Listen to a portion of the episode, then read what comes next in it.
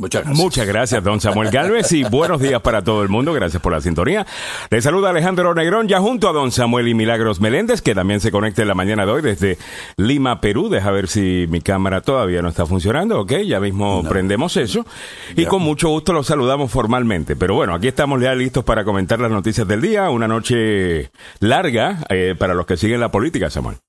Oye, absolutamente. Y fue importante en lugares como Nueva York, por ejemplo, y en la Florida. Ya. En Nueva York salió, eh, bueno, apareció Milagros Meléndez. Ahí está, eh, Mili. Sí, buenos días, buenos ¿Cómo te va, días. Buenos días. En- Muy en feliz, muy feliz, Sí. muy chicos, muy feliz porque hoy es cumpleaños de mi mamá, 87 años. Ándale. Así que vamos a Felicidades para tu Felicidades, mamá, felicidades, felicidades de los felicidades, 87 claro. años, felicidades Sí. para tu mami que le mandamos Gracias. un beso desde acá y un abrazo, a que una chulería. Eh, hay algo Ya. que está sonando ahí, creo que son unos audífonos o algo, se escucha un eco. Creo que Ah, subí mucho volumen. Ok, Ya. vamos a bajarle un Anyway. poquito. Anyway, Samuel, me estabas di- diciendo, eh, Diciendo, de anoche. sí, hubo, ah, hubo actividad política partidista y electoral en Nueva York, donde la sorpresa fue mayor porque un supuesto demócrata no muy, ¿qué te digo?, representativo, le ganó a un ex candidato a la gobernación del estado de Nueva York en una zona que ha sido, como dicen ahí, péndulo, para allá y para acá. Interesante.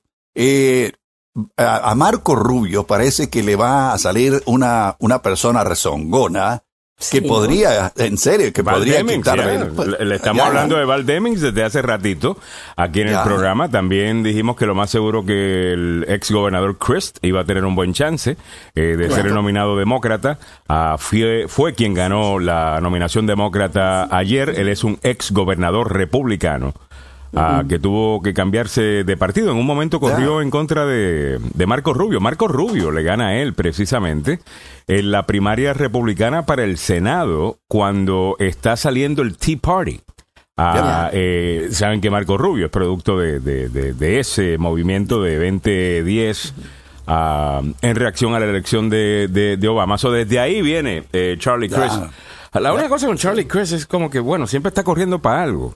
Eh, ya usted fue gobernador, después eh, quiso ser senador, fue congresista. Eh, No hay nada más que pueda hacer. No. O sea, es- Bueno, pero No, eh, bueno, eso es, es- interesante. es parte de su, su, su- de, de- de su ser, ¿no? Porque, como dice, está corre, corre, corre. Ahora, tú estabas hablando ayer de Nikki Fried, la comisionada estatal de Agricultura. Que se me había olvidado su nombre y le Sí, pido disculpas. Sí, Ajá. la, Ya. la demócrata. Eh, bueno, yo pensé que aunque se iba a quedar un poquitito más arriba, ¿no? Pero Háblame un poquito pero más sí. alto que no te escucho. Pero ya, es que... Ah, proyectame no la sé. voz para escucharte A bien. Y- Bájale la- los audífonos y aumenta el volumen. That's it. That's it. Para- sí, como si estuviera en una tarima hablando. Eh, para Así como te hablo. Y- Ok. ¿Cómo me hablas fuera del aire? Tú sabes, cuando, cuando, cuando, cuando me estás regañando, dale. Eh, Ya. No, nada, estaba hablando de la eh, comisionada estatal de agricultura, la demócrata, que, eh, bueno, eh, perdió, ¿no? Ante, ante Christ. Um, Y bueno, que, eh, que también se veía poco- como, y- era bien progresista, era, tenía, era, su campaña era más progresista. Era más progresista, no completamente woke, porque no puedes correr 100% woke o iluminado en la, en la Florida, pero más progresista que Charlie Crist, eh, que está mucho más en el centro, y eso es lo que los votantes en muchas partes del país, no solamente en la Florida, eh, es lo que quieren. Y bueno, eh, Ron DeSantis tuvo una muy buena noche, también fueron electos yeah. eh, candidatos que él apoyaba en la Junta Escolar. Eh, Yeah. eh, esto va a ser importante también. La idea de Ron DeSantis es muy sencilla. Él está corriendo eh, en contra de lo que se llama wokeism, que aquí también criticamos bastante, que es la neoizquierda. Ah, Esta gente que quieren pues cambiar la, la manera que vemos y hacemos todo y decimos todo y, y esta palabra no la utilizas, utiliza esta, eh, esta y se ofenden con todo. Ah, y él siente que hay una hay un sentimiento grande en el país en contra de este movimiento y no está equivocado. Y es básicamente eso lo que le está proyectando, Samuel. No, no sé si eso se... eh, creo que se va a, transferir a, una... Se va a convertir en una victoria para él. Lo que no entiendo es verdaderamente cómo afecta o mejora la vida de la gente de la Florida. Sí, es, es, es, un, pro- es un problema para eh, Charles Chris. Eh, todo el mundo sabe que si ganó anoche, no le va a ganar a, a DeSantis. Es obvio eso.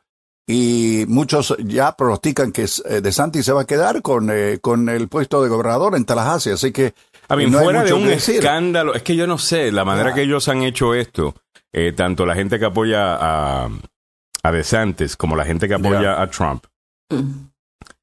Es como que no, no importa que te encuentren, eh, no son incancelables. Eh, la neoizquierda ha tratado de cancelar tanto, de decir desde aquí arriba, esto se puede decir, esto no, esto se puede hacer, esto no, que, que la gente está tan hastiada que ahora lo que ellos eh, protesten, la gente apoya. Eh, mira que salió ayer, ¿sabes quién salió reelecto ayer en una primaria? En Florida. Sí, yo sé quién es. Sí, yo sé. Matt Gates. Que está acusado de tráfico de menores. Tráfico de menores. Oh, yeah. Eh, fue, fue un republicano conservador, supuestamente. gana. Eh, gana, gana su primaria para que ustedes vean lo que está pasando en ese lado.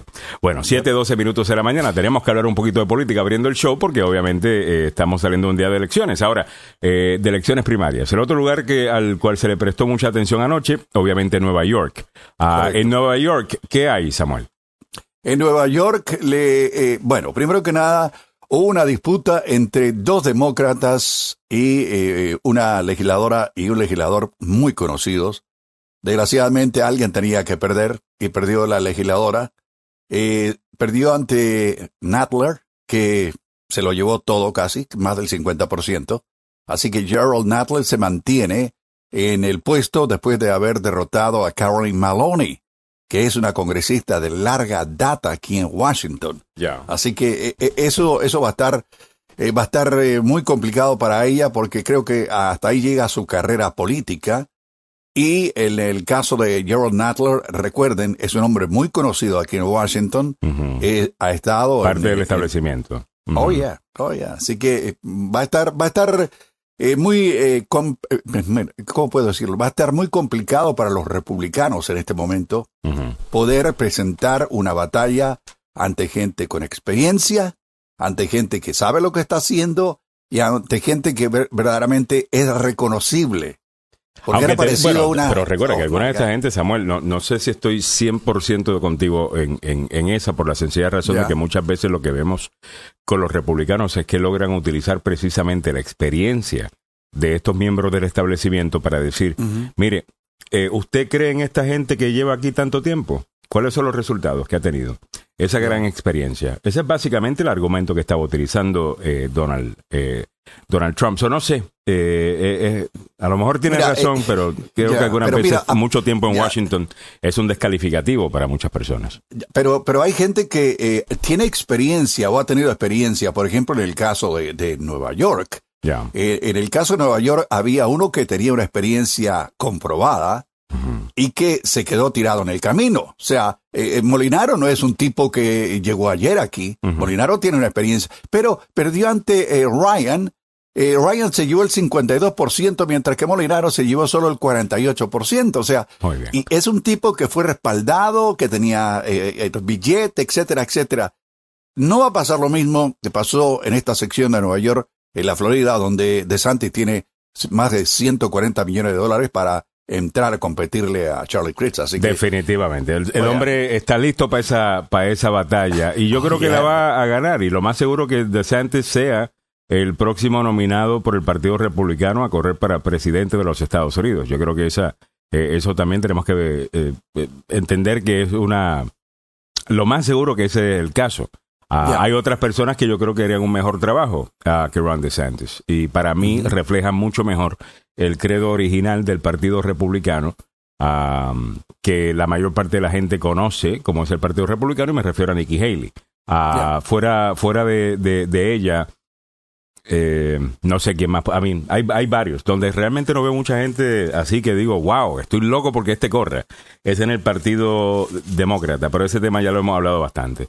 Eh, una cosa que mucha gente está comentando, para no irnos completamente eh, abriendo la mañana hablando 100% de política, hay otra cosa que se está comentando bastante en el día de hoy, es el concierto de Bad Bunny. Anoche en su estaba, claro que está lleno, el hombre está haciendo exclusivamente haciendo estadios. Eh, él ya no te hace un Capital uh, One Arena o este, ¿cómo es que se llama la de Virginia? Este, la de George Mason, um, eh, que está por ahí por George Mason. Eso tampoco. también de un, es, un banco, no, no, no, te lo, no, es todo en, en mega escenarios, estadios y lo llenó en el estadio de los Nationals ayer. Si pueden ver las redes sociales de casi todo el mundo, eh, eh, un montón de gente allí. Ah, oye, pero eso es todo lo que me aparecía anoche en mis redes sociales. Y había ah, gente de todas las edades. Hay gente. Ah, bueno. Bank, dice Miguel Ángel. Ya, oye, el Legal Bank, correcto. El, Canal 7 estaba dando anoche el tiempo y tenía como fondo el estadio de los Nacionales lleno. lleno, lleno. la muchacha que es eh, la periodista que da las noticias a esa hora, sabía perfectamente que era, quién era Bad Bunny. Pero el meteorólogo dijo, Bad Bunny, no es, no es el, el, conejo de la suerte. No, no, no, no, no. El del reggaetón, dijo la muchacha. He's a reggaeton artist. He's a reggaetoner. Oh, oh my God! what is that reggaeton? I really like it. What is that reggaeton? What is my button moving this way? Uh, eh, ya, mire, señor meteorólogo, de repente eh, la pompa se le empiezan a menear de, cierta manera. Eh, es algo mágico que tiene el reggaetón, eh, esa salsa que le ponen allá. Uh, dice Dende Aguilar, yo fui al concierto de Bad Bunny el conejo y me lo gocé a lo máximo. Todos los cincuentones la gozaban. Sí, yo sé. Había ahí eh, varias amigas mías estaban por allá y sé que tienen más de 50. Habían gente de los treinta y pico, habían gente, eh, you know, de los veinte y pico, había gente con sus niños eh, allí. estaba viendo los boletos. ¿Sabes cuánto cobraban eh, por estar ahí al frente del escenario? Sobre dos mil dólares. El, el, boleto. Los más baratos eran como 225 dólares allá arriba, pero él tiene una cosa en el show en donde él se monta, que es lo que más lindo de, esto, no, no, es por nada, pero como es. Ya. Eh, como, como puertorriqueño, cuando. Sabes que el escenario es una playa. Entonces, el escenario es una playa y tú sientes como que él está llevando un pedacito de Puerto Rico, de la playa, de lo nuestro, a todo Y él se monta en un vehículo que vuela, que es una playita, es, como, es como una islita. Eh, que va flotando en el aire y va llegando a casi todo el mundo. Eh, y eso pues me parece magnífico, eh, que trata de llegar, incluso para esa gente pues que no pudo comprar esos boletos de dos mil y pico dólares, a, a, que lo puedan ver un poquito. Me parece maravilloso y, y su enfoque siempre en dar lo, lo, mejor, yo creo que es lo que se ha ganado la gente. Podemos hablar de las letras, yo entiendo, las letras son muy controversiales, y, el resto, pero creo que él se gana, como dice Dendre Aguilar, su sencillez es lo que se gana a, todos sus, eh, sus fans. Es como, you know, he's a kid, un niñito y, todos le tenemos algo de cariño. Eh, creo que espero que se mantenga así siempre. Siete, veinte minutos de la mañana. Eso sí, eh, las letras de las canciones, obviamente no podemos decir que esto es lo más chulo y, y bello. Yo quería ver padres y niños cantando las canciones juntas, a ver qué hacían. ¿Me entiendes? Eh, especialmente esa de que si tu novio no te hace aquella cosa, pues entonces que no lo haga. Ah, que bueno, si no sabe de lo que estoy hablando, eh, haga Google de la canción. Eh, Edwin López dice: Solo gente con billete fue. Los pobres no llegamos. Eh, Mile dice: Ay, Mario. ¿Qué dijo Mario? Déjame ver, espérate. casi todo el mundo que me aparecía en mi Facebook estaban allá arriba donde no se miraba nada. Eh, bueno, pero la manera que está hecho el National, bueno, en video pareciera que estás bien lejos, pero allá cuando estás ahí presente eh, no se ve eh, tan lejos y también tienes pues la super pantalla. Además es, es la sensación de estar en el concierto, ¿no? Es la sensación, el contagio, o sea, se te sube la bilirrubina, como dicen, porque tienes las grandes pantallas y lo sientes ahí. Eh, me dice Dendre Aguilar, todos cantamos Puerto Rico está, ah, que es básicamente la canción El Apagón, eh, que es una canción que tiene un mensaje muy bonito, ah, eh, que tiene que ver con la persona que se tiene que ir de su patria porque las cosas no están funcionando. allí y dice que se vayan ellos, que se vayan ellos, que se vayan. Y tiene un coro que dice, Puerto Rico está... Me imagino que fue un vacilón, así que felicidades a los que pudieron ir. Eh, vámonos moviéndolos para adelante. Buenos días a todos. ¿Tienen alguna información acerca de qué, de que, por qué la 355, a la altura de la 118, está llena de carros de policía? Samuel, ¿Qué está pasando ahí por tu barrio? Ya. Esa es la Rockville, ¿no? La 355 es la Rockville. Es Rockville Pike. Y la 118 es la. ¿Cómo es que se llama? La. la bueno, eso es Germantown. Eh, ¿Correcto? No, no, no, no, no. mira, hay una actividad, no sé si ustedes lo recuerdan. hace una semana o dos semanas dije que el presidente Biden iba a estar en la escuela Richard Montgomery en Rockville. Oh. Ah, ah entonces el presidente Biden es culpa, es probable, es culpa de Biden como el resto de las cosas en este país. El, el, tráfico es culpa de... No, te, te, digo que puede ser eso, pero voy a averiguar, porque la 355 a, a esta hora de la mañana es... es no te ríes, hermano. oh López, yo me uno a esa felicitación. Eh, eh, eh, Bad Bunny es un Guns N' Roses uh, Stadium. Oye, Guns N' Roses sería un palo verlo en vivo también. no, ya no, ya no son los mismos. dice, perdón, eso fue anoche. También había un accidente, dice Delmi. Oh, ya. Ah, entonces, o a lo mejor estaban haciendo seguridad en preparación del, evento del presidente Biden. Eh, Probablemente, pero te digo que quiero comprobarlo antes para, para no. Para confirmar. Me parece magnífico. Siete, veintitrés minutos en la mañana. Eh, una pregunta, eh, por casualidad, los que estuvieron ayer en el concierto de, de Bad Bunny. mencionó Bad Bunny sobre la supuesta marcha que va a haber mañana en, en Puerto Rico en contra de Luma eh, Energy. Eh, lo hubiese mencionado precisamente la canción del apagón. déjenme saber, eh, porque algunos activistas, bueno, residentes de calle 13, a Cani García y otros han hecho un llamado ¿no? de, de protesta de mañana para ver si sacan esa compañía de, de electricidad que no está haciendo un buen trabajo y definitivamente que no lo está haciendo. Eh, pero no sé si esto va a ser tan grande como alguna gente piensa, porque la realidad del caso es que mucha gente dice, pero es que lo que estaba aquí antes tampoco funcionaba. Eh, y, por qué no hacían marcha entonces? Eh, definitivamente que lo que está funcionando, lo que no está funcionando ahora, tenemos que cambiarlo. Pero no sé si está como alguna gente dice, la prensa, algunos en la prensa. Ay, María, cómo está el demagogo. hoy escuché una mm. entrevista de alguien que yo respeto que yo estaba que yo le tiraba cosas al radio. Eh, yo decía, pero déjalo hablar. O sea, ¿tú estás interesado en entender el tema o tú lo que quieres es ganarte los aplausos de tus oyentes? Era como que, wow. Eh, perdóname, eh, corre para... Si a ti lo que te gusta son los aplausos, hasta artista. Eh, o, corre para una oficina. Eso está lindo. Ah. Si te gustan los aplausos, hazte artista. Hazte artista. o hazte, ponte a cantar. Eh, ese no es el trabajo de la prensa. Hay que ser árbitros acá. Y algunas veces los árbitros tienen que hacer, eh, you know, tough calls, eh, que no le gusta a la gente, pero es lo que es. ¿Me entiendes? 7.24 minutos en la mañana. Eh, Dice, Aguilar te contestó ahí. A todos nos dijo que tienen que sacar a Luma de, eh, de mañana hay una gran marcha, lo, mencionó. Ok, chévere. Pero no dijo que iba a estar allí, ¿no? Porque mucha gente está esperando que él diga voy a estar como estuvo en el verano del, del 19. Yo no sé si él pueda, realmente tiene demasiadas eh, eh, fechas. Creo que esto está en el mismo medio de, su tour.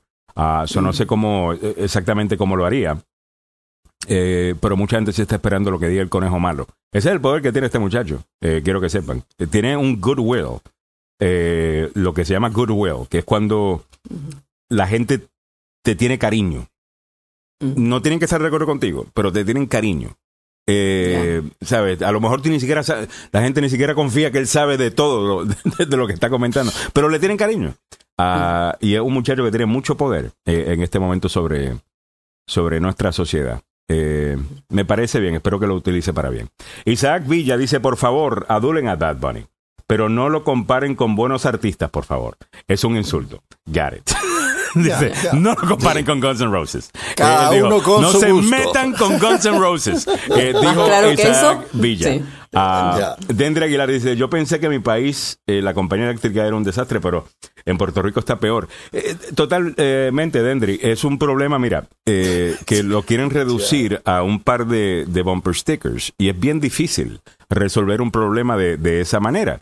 El problema, pues, tiene que ver con que llevamos 40, 50 años sin invertir. La gente que corría eso, que era el gobierno, se robaban hasta los clavos de la cruz. No trabajaron en proteger ese sistema, en darle el mantenimiento correcto. Básicamente lo destruyen. Cuando llega el huracán María, le mete el último cantazo, ¿verdad? Irma y María le meten el último cantazo. El sistema con el que está funcionando el país es un sistema que se hizo de emergencia, gran parte. ¿Ok? Hmm. Para prender las luces Mm. después del huracán. Esto es importante entenderlo. Esto es importante entenderlo. Le pusieron un patch, ¿ok? En muchas de, de estas ocasiones. Y una de las razones, como la compañía que corría esto estaba en bancarrota, pues decidieron privatizarlo. Yo no tengo problema con privatizar. Hay alguna gente que se opone a estas cosas porque están en contra de la privatización. Punto. Yo creo que hay privatizaciones buenas y hay privatizaciones malas. Y uno se enfoca en, en cada caso. Creo que hubiese sido mucho mejor si hubiesen privatizado y buscar un par de compañías que se encargaran ahora de, de- de- de esto y que compitieran. Eh, Si tú tienes va- varias compañías compitiendo, estoy hablando de una idea, ¿no? Eh, Quién sabe si no habían compañías dispuestas a, a entrar allá a menos que se le asegurara un monopolio. Eso puede ser, ¿ves? Eh, ese es el problema con los que estamos aquí simplemente opinando. Que hay cosas que podemos decir y suenan bien, pero quizás cuando te vas un poquito más adentro y analizas, no es tan sencillo, ¿ves? Ah, ¿Qué es lo que yo le pido a la prensa? Por favor, exploren estas cosas. Permítanme entender todas estas cositas que estoy mencionando. Después de que yo entienda todas esas cosas, si llego a una conclusión y es vamos a marchar, vamos a sacar a esta gente, ok, magnífico, no hay ningún problema. Pero por favor, infórmenme primero. Dejen la demagogia, por favor, eh, a algunas de, de- de estas compañías. Para mí hubiera sido mucho mejor si se pudiera. Que dos compañías, tres compañías estuvieran ahí. Pero, eh, you know, ¿qué tú crees que va a suceder si tu vecino tiene compañía Acme y yo tengo compañía ECME y a mí me está funcionando mi electricidad y a ti no? Y a ti a cada rato se te va y a mí no. ¿Qué tú piensas que va a hacer eh, el- mi vecino? Se va con la compañía que tengo yo. ¿Y qué va a hacer esa compañía? Va a asegurarse de no perder más clientes. Eso se va a poner las pilas. ¿Ves? Eso es lo que hace la competencia.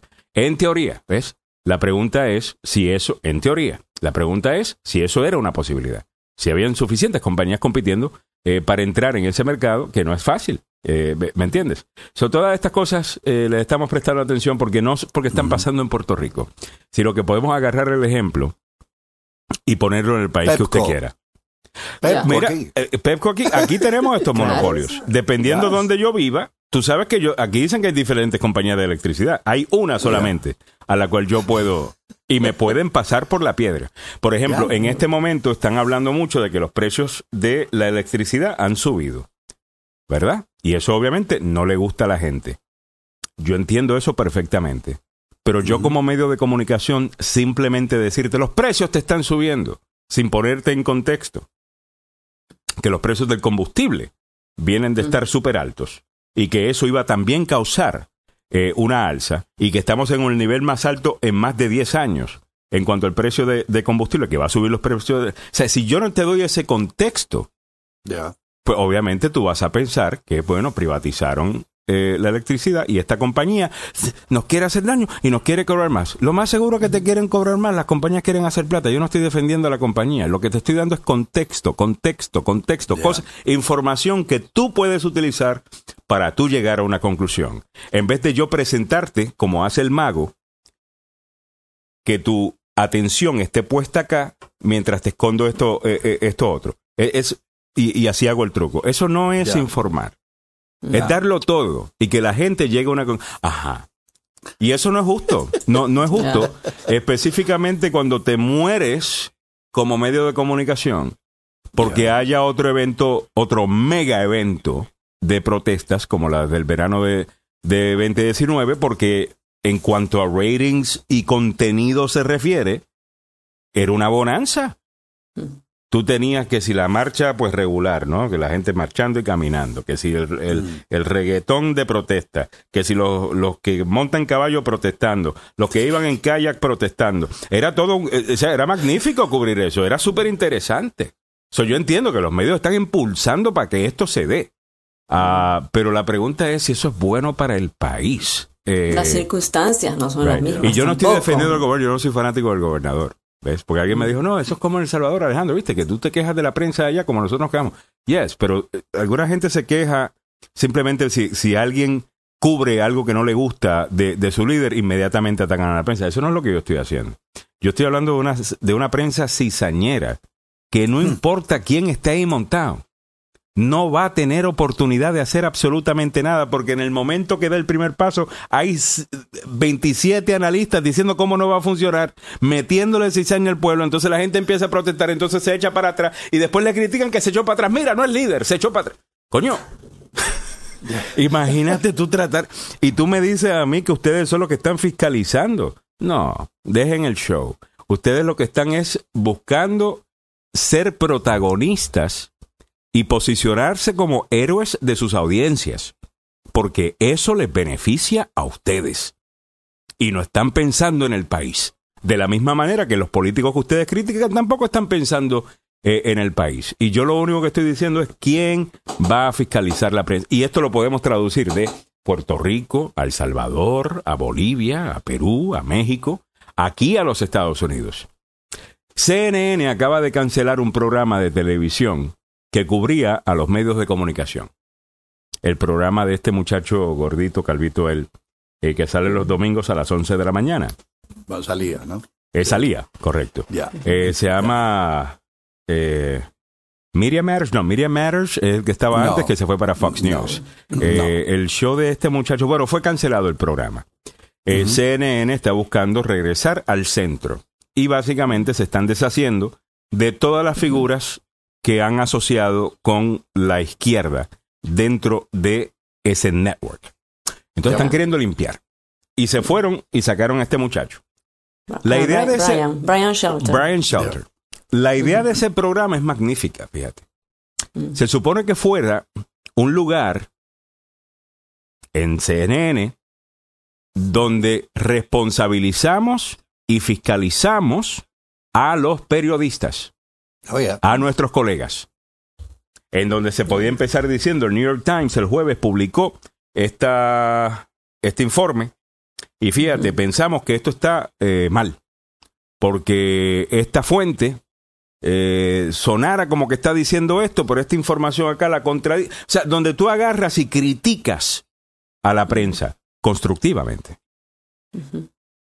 Cuando entró Trump había una necesidad de defender la prensa y básicamente lo que hizo él fue convertir eh, su programa en un apologista para la prensa, en donde todo lo que la prensa lo hace bien. O sea, en todos los lugares del mundo hay problemas, en todos los lugares del mundo hay errores, menos la prensa. La prensa y sus intenciones siempre son buenas y siempre son exactas. Eh, lo que es mentira no es cierto. Eh, hay, hay ser, si hay seres humanos corriendo algo, van a haber errores. Y lo mejor que podemos hacer es ser sinceros sobre eso. Y estoy claro con una cosa con los trompistas. Eh, y con la gente que se opone a, a- a la prensa. Muchos de nuestros problemas tienen que ver con la manera que la, mane- la manera que la prensa está haciendo su trabajo. ¿Ok?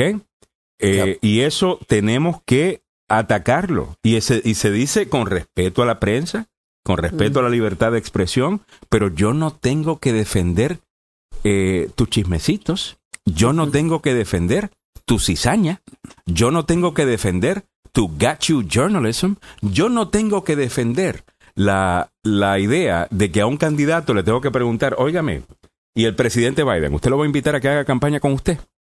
Eh, y que él te haga contestar, bueno, no, porque no. Usted lo que está buscando un headline. Tú estás buscando eh, eh, cizaña. Eh, eh, ¿Me entiendes? Eso, ¿En qué informa eso? ¿Cómo me informa eso? ¿Cómo adelanta esa información? No entiendo. Ah, y yo creo que deberíamos regresar a eso. Y creo que Brian Stelter, que jura que es Edward R. Morrow, y le queda grande, le queda grande ese gabán eh, pensaba que se iba a enfrentar a, a los a los poderosos eh, como lo hacía Edward R. Morrow en contra del senador McCarthy ah, en, en los años eh, 50. Ah, Ya, that was Edward R. Morrow. Eh, usted no es Edward R. Morrow, ¿ok? Y había cierto respeto por la prensa eh, en ese entonces. Bueno, eh, me fui largo, disculpen, pero Ya. hace rato que tenía esa...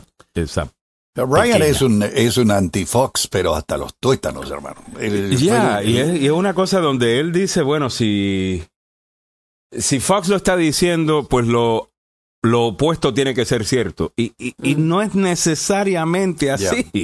Eh, Claro, ¿me la entiendes? naturaleza del programa no es así. O sea, la naturaleza del programa era, eh, lo estaban tildando de no ser, de no ser eh, bipartidista. Ya. Eh, pero a veces una sola sucede, línea. Eh, dice, los chayoteros periodistas del mundo, aunque no te guste, servi- serviles de poderes eh, facti- Mira, ya, yo creo que muchos sirven definitivamente y tú lo, y tú lo ves, específicamente en nuestros gobiernos en donde tenemos un, eh, un, un gobierno todopoderoso, en donde, por ejemplo, yo tengo que pensar que si mi gobierno está comprando un montón de publicidad Hmm. en tu emisora, tú vas a tener algún poder sobre lo que sale en esa emisora. Eh, Totalmente. ¿me, me entiendes? Entonces, de nuevo, esa es, la- es la razón por la que yo creo en un gobierno limitado.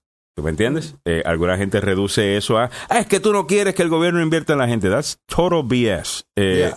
Yo lo que no quiero es que el gobierno se chupe el dinero de la gente para crear eh, burocracias y mamotretos que no funcionan para la gente, que es completamente distinto. Es un reflejo, es un reflejo en toda Latinoamérica. Es un reflejo en toda Latinoamérica. No, en México sí. es, es increíble. Hay medios de comunicación que no pueden sobrevivir si no tienen el apoyo de eh, fondos Es del que es así, el, el- el dinero más fuerte que están recibiendo ahora los medios de comunicación. Con esto de las redes sociales, los medios de comunicación se han aplacado bastante, ¿no?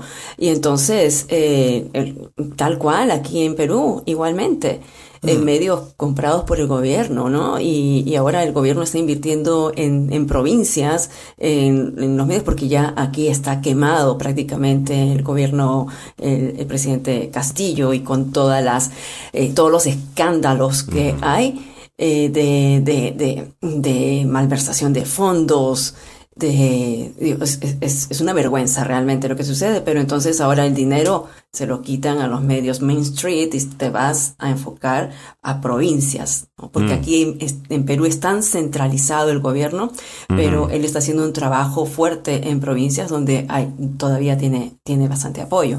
Bien. Eh, pero es así. O sea, Ya, y mayor puedes controlar La dependencia. muchísimo. Mm.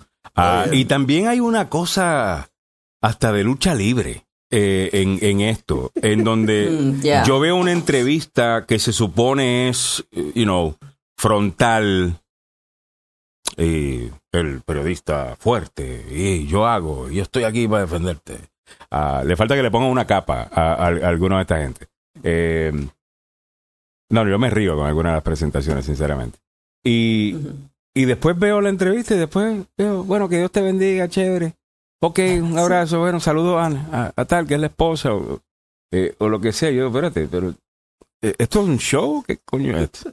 Eh, Ya, o sea, porque si yo estoy verdaderamente hablando con alguien que yo que estoy entrevistando de manera fuerte, que estoy entrevistando de manera you know, directa, porque asumo está robando o le está haciendo algo al pueblo, esa persona no es para mí. Y si yo verdaderamente pienso que esa persona está haciendo eso, perdóname, usted para mí o no es. Eh, so yo, I don't get that. Eh, eh, eh, esa, eh, esa parte. Eh, no, no me, no, no me, no me gusta. Eh. Mucha, mucho oportunista. Eh, mucho oportunista. Pero bueno, eh, disculpen, son las 7:40 minutos de la vamos. Hemos todo en esto. Empezamos hablando de Bad Bunny, terminamos en, la, en Luma Energy, terminamos con la prensa, terminamos con CNN. No sé ni siquiera cómo hemos hablado de tanta vaina, pero me parece un tema interesante y algo que usted debe entender, porque eh, no porque yo lo entienda mejor que nadie, sino más bien porque pues es lo que hago y, y lo, y lo estudio y me, y me gusta. Y yo siento que la mejor vacuna que podemos eh, crear ante la mala información, y vamos a entrar en una, estamos ya en una etapa de mala información, estamos ya en una etapa post-verdad, en donde ya tú puedes negar lo que tú acabas de ver con tus ojos, y hay alguna gente que te cree. la mejor manera de vacunar a la gente en contra de eso es enseñarles a consumir noticias. Eh, eh, eh, en mi opinión. la verdad. Y, y diciéndole la verdad, mira, esto es lo que no te están diciendo. Ah, so yo quiero que eso sea parte grande de la labor que hace este show. Pero bueno, vamos para adelante. 7.41 minutos de la mañana. Vámonos con salud. Bueno, se me quedaron los deportes de don Samuel. ¿Cómo es eso posible? Eh, Samuel, discúlpame, discúlpame, discúlpame. No, está bien, está bien. Ah, yo voy para Puerto Rico el jueves, by the way. El jueves Ah, estaré eh, por allá, el día mismo de la, de, de la marcha. No fue planificado. Eh. Simplemente terminó así. Eh, pero si acaso pues se da, ahí estaré y trabajaré un poco. Eh, eh, esa noche llevándoles lo mejor a ustedes, ¿ok? A ver, son las 7.42. Pasemos con los deportes de don Samuel Galvez que venían hace como veintipico minutos, ¿ok? Adelante, don Samuel. Ok, perfecto. Hablemos y sigamos hablando de fútbol. Pasión de multitudes. Y el opio del pueblo. Opio del pueblo, ¿sí? La verdad, no me diga que no. bueno, hablemos de la UEFA. Sí, la UEFA sabe que va a investigar a 20 clubes en Europa por posible incumplimiento del llamado fair play financiero. Esto ocurrió entre el año 2020 al 2021. Y tiene la punta a varios clubes de los grandes, ¿ah? No es cuento. Eh, ahí aparecen, por ejemplo, el Barcelona, el Paris Saint-Germain, la Juventus, el Inter, la Roma y el Marsella. Las fuentes de la UEFA aseguran que el Barcelona es el único club esp- español que estaría entre los que se exponen a ser multados. Estas mismas fuentes aseguran que una sanción deportiva que implique la expulsión de las competiciones europeas para la entidad de catalana no parece probable. El Barcelona no ha recibido ninguna comunicación hasta ahora de la UEFA y ni le consta que haya eh, habido un, eh, que un expediente abierto. Así que, eh, pero ¿qué? ¿Qué es lo que eh, han hecho esta gente para que sean criticados? Fácil. Le han metido un billete a la compra de jugadores que tienen un límite. ¿Cómo no? Así que eh, los documentos están en manos de la UEFA, la UEFA va a tomar las decisiones. Eh, en, en el 2015, para que tenga una idea, para que tenga usted una idea, hubo un caso similar cuando un total de 10 equipos acordaron con la UEFA el pago de multas y la reducción del número de jugadores inscritos en las competiciones europeas por vulnerar el control económico. No es lo mismo que te digo el eh, Benfica de Lisboa, por decir algo, con el Real Madrid, donde hay un billete grande. Es ahí donde está el problema de la UEFA. Bueno, ah, ahora hablando de jugadores, todavía no ha terminado, damas y caballeros, el proceso de compra y venta de jugadores, porque ¿sabe qué? Los vende como si fueran borregos, hermano. Pero bueno, hay que decirlo, eh, al Chelsea lanzó una oferta al Barcelona por el fichaje de Pierre Aubameyang. Queda poco tiempo, de menos de una semana para el cierre del mercado de transferencias en Europa y los clubes están acelerando los movimientos para concretar fichajes y repartir el billete. Este es el caso de Pierre-Emerick Aubameyang. El gabonés llegó al conjunto catalán en enero y respondió a la apuesta culé con una importante producción de goles. Sin embargo, se encuentra en un rol secundario tras el fichaje de su majestad Robert Lewandowski primero, por lo que la opción de irse es muy posible. Según la cadena radial Cope en España, el Chelsea, el Chelsea ya lanzó la primera oferta por Pierre Aubameyang.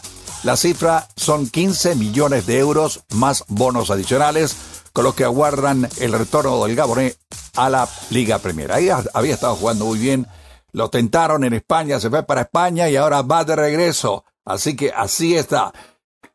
Lo que no hay regreso es cuando usted se mete en, en las carreteras en la zona metropolitana. Sí, ahí, ahí se complica la vida. Hay un accidente que está siendo despejado en la 495 en la parte interna, a la altura de la 414, esto es en San Barnabas Road.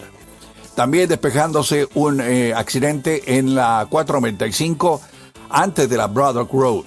En la 301 viajando norte a la altura de Osborne Road, proceda con precaución, ahí está el tercero en línea. Le recuerdo que te informe sobre el mundo deportivo, el fútbol, pasión de multitudes, opio del pueblo y el tránsito vehicular. Llega a ustedes por una cortesía del abogado Joseph Balub, la demanda más rápida del oeste. Usted ya sabe, si usted se encuentra en un accidente, mi amiga, mi amigo, primero vaya al hospital. Primero vaya al hospital para que lo atiendan.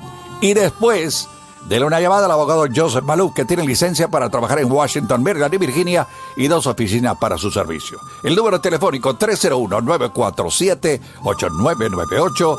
301-947-8998. Muchas gracias, don Samuel Galvez. Y en breve te ponemos al día con la información de los precios de la gasolina que siguen bajando.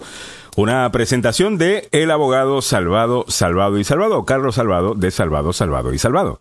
Ser acusado de un crimen puede tener consecuencias graves sobre su estatus migratorio. Yo soy el abogado Carlos Salvado. Y sé cómo ganar en corte. No se declara culpable antes de hablar conmigo.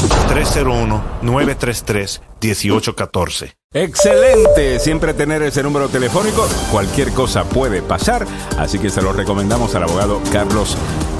Estos son los precios de la gasolina para hoy, 24 de agosto, a nivel nacional bajo un centavo, 3 dólares 88 es el nuevo precio a nivel nacional. En DC, 4 dólares 8 centavos, ha bajado 2 centavos, estamos casi llegando a los 4 dólares. En Maryland, 3 dólares 85 centavos es el nuevo promedio después de que haya bajado 2 centavos desde ayer. Y en Virginia bajó un centavo y estamos en 3 dólares 67 centavos. Estás al día con los precios de la gasolina. Déjame ponerte al día con otros titulares que se supone que hubiéramos comentado ya eh, hace, hace rato. Eh, y en breve nos vamos con Salud al Día con Milagros Meléndez. Biden anunciará hoy su decisión sobre los planes para aliviar la deuda estudiantil. Habíamos hablado un poquito sobre esto eh, ayer, lo comentaremos un poco más en la siguiente hora. El índice de aprobación de Biden aumenta al 41%, el más alto desde principios de junio, según Reuters e Ipsos. Yeah. 41% es horrible. Eh, Sí. eh, sí estamos eh, aparentemente correctos, ¿no? En decir que iba a subir unos, unos puntos, unos 5 puntos, dije yo. Estaba en algunas encuestas en 32, en 36%, en algunas 37. No sé cómo estaba en esta de Reuters. Eh, pero básicamente lo que estábamos viendo, ¿no? Lo que estábamos pensando que iba a suceder. Tuvo unas muy buenas últimas semanas. Vamos a ver.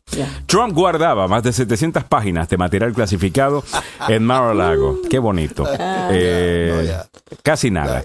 Las inoportunas vacaciones italianas eh, del senador Rick Scott tras criticar el descanso de Biden. Este, eh, esto es lo que yo no Muy entiendo. No lo entiendo.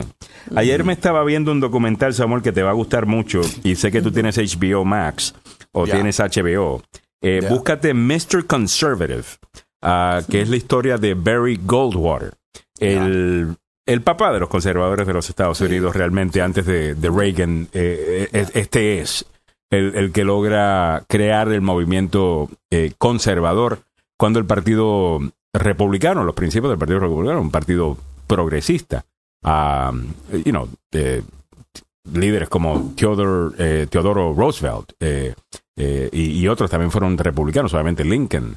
Ah, el papá de los conservadores es nada más y nada, nada menos que Barry Goldwater, quien corrió para presidente en 1964, recibió tremenda pela por Lyndon ah, Baines Johnson. Ben Johnson. Y te das cuenta que era otro tipo de, de, de persona, eh, lo, lo que teníamos, Samuel, antes. Eh, como políticos, eh, tanto republicanos como demócratas.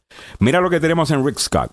Este Oh. charlatán, que en este momento es el que está corriendo la campaña de reelección de los republicanos en el Senado. Este es el senador que dijeron, oye, Rick, tú te vas a encargar de este proyectito que es incrementar los números de re- senadores republicanos en nuestro Senado. Ya. Muy bien, chévere, ya voy. Ha gastado un montón de dinero que no se sabe dónde está. Tiene mucha menos plata que los demócratas en este momento. Él ya tiene un historial de hacer que el de- dinero desaparezca eh, cuando corría uno- una- unos hospitales en el cual él, como líder de ese hospital en Florida, eh, fue responsable o manejó ese hospital mientras le estaban robando dinero a Medicare y Medicaid a un Yeah. número que jamás se había visto en la historia. Es ese, ese mismo Rick Scott. Este charlatancito, como si no Yeah. fuese suficiente que esta semana se está cuestionando, hey, ¿dónde está la plata que, que tenían? Anda en Italia en un superyate. Él también tiene- eh, es el miembro del Congreso más rico de este momento. Rick Scott, eh, está bien que se goce sus millones, no tengo ningún problema. Pero si usted va a estar en Italia en un superyate, usted no va a tuitear de que, que hace Biden de vacaciones en Delaware. mientras, casa, mientras usted está en un yate en Italia. Hay que ser demasiado carifresco, Samuel y Mili. Ya. Yo no entiendo esta carifresquería, no entiendo. Son esta... sinvergüenza, hermano, pero con todo. Wow, pero qué tan sinvergüenza tú tienes que ser de mandar send mm. a ese tweet. Ya. Desde un yate en Italia. Esto es increíble. Yo no sé ni siquiera más que eh, déjame Ahora lo, defiende, lo, de, lo, de, Biden en la Richard Montgomery, muchachos. El presidente Biden tiene programado reunirse con eh, los demócratas en Rockville, Maryland, no hoy, mañana. ¿Ok? Mañana. Esto va a ser la escuela secundaria Richard Montgomery y va a incluir discursos de Biden y otros invitados, entre comillas, especiales. Eh, hasta el momento no hemos tenido un aviso oficial, yo no he recibido nada y eso que estoy escrito a la Casa Blanca. La Casa Blanca indicó la semana pasada que Biden, la primera dama Jill Biden, estarían en este evento del Comité Nacional Demócrata aquí en el condado de Montgomery, en Rockville, en la Richard Montgomery. Es mañana. Gracias. Eh, saludos para Rigual, que está en Cuba y escribe SOS. Eh, cuéntame, que no sé si me puedes contar mucho, obviamente, yo sé que ahí monitorean eh, las comunicaciones también. Espero que estés bien. Eh, te mando un abrazo y fuerza eh, desde acá. Se te, quiere un, se te quiere un montón. Nunca te he conocido, pero comenta en el show desde hace rato y te tengo mucho cariño, Ada. Eh, quiero, quiero que sepas. Así que un saludo para ti hasta Cuba.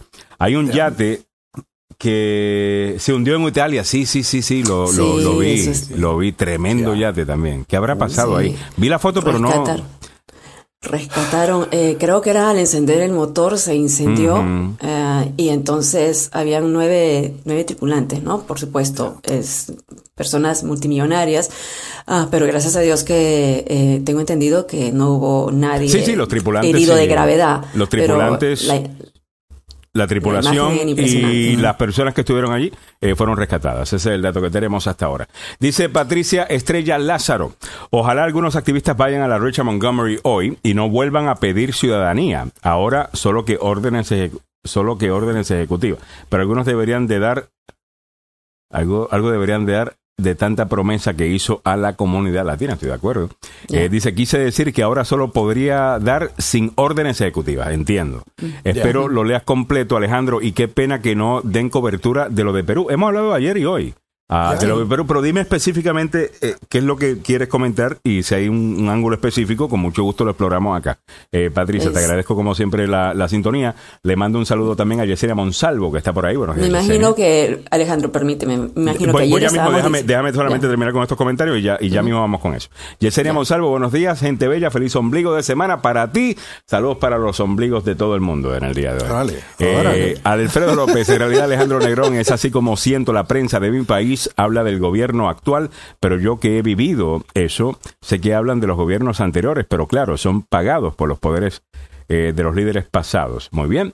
Eh, dice, mm, había otro comentario, ah, de Alfredo, que acaba de echar gasolina, 3 dólares 77. Bueno, está mejor que antes. Eh, saludos, Alfredo. gracias por la cintura como siempre. Mire, estabas por decir qué es lo que está pasando en Perú. Sí, con todo esto que habíamos dicho ayer de la fiscalía que estaba detrás de la primera dama, pero también en este momento están investigando a la cuñada del presidente Castillo.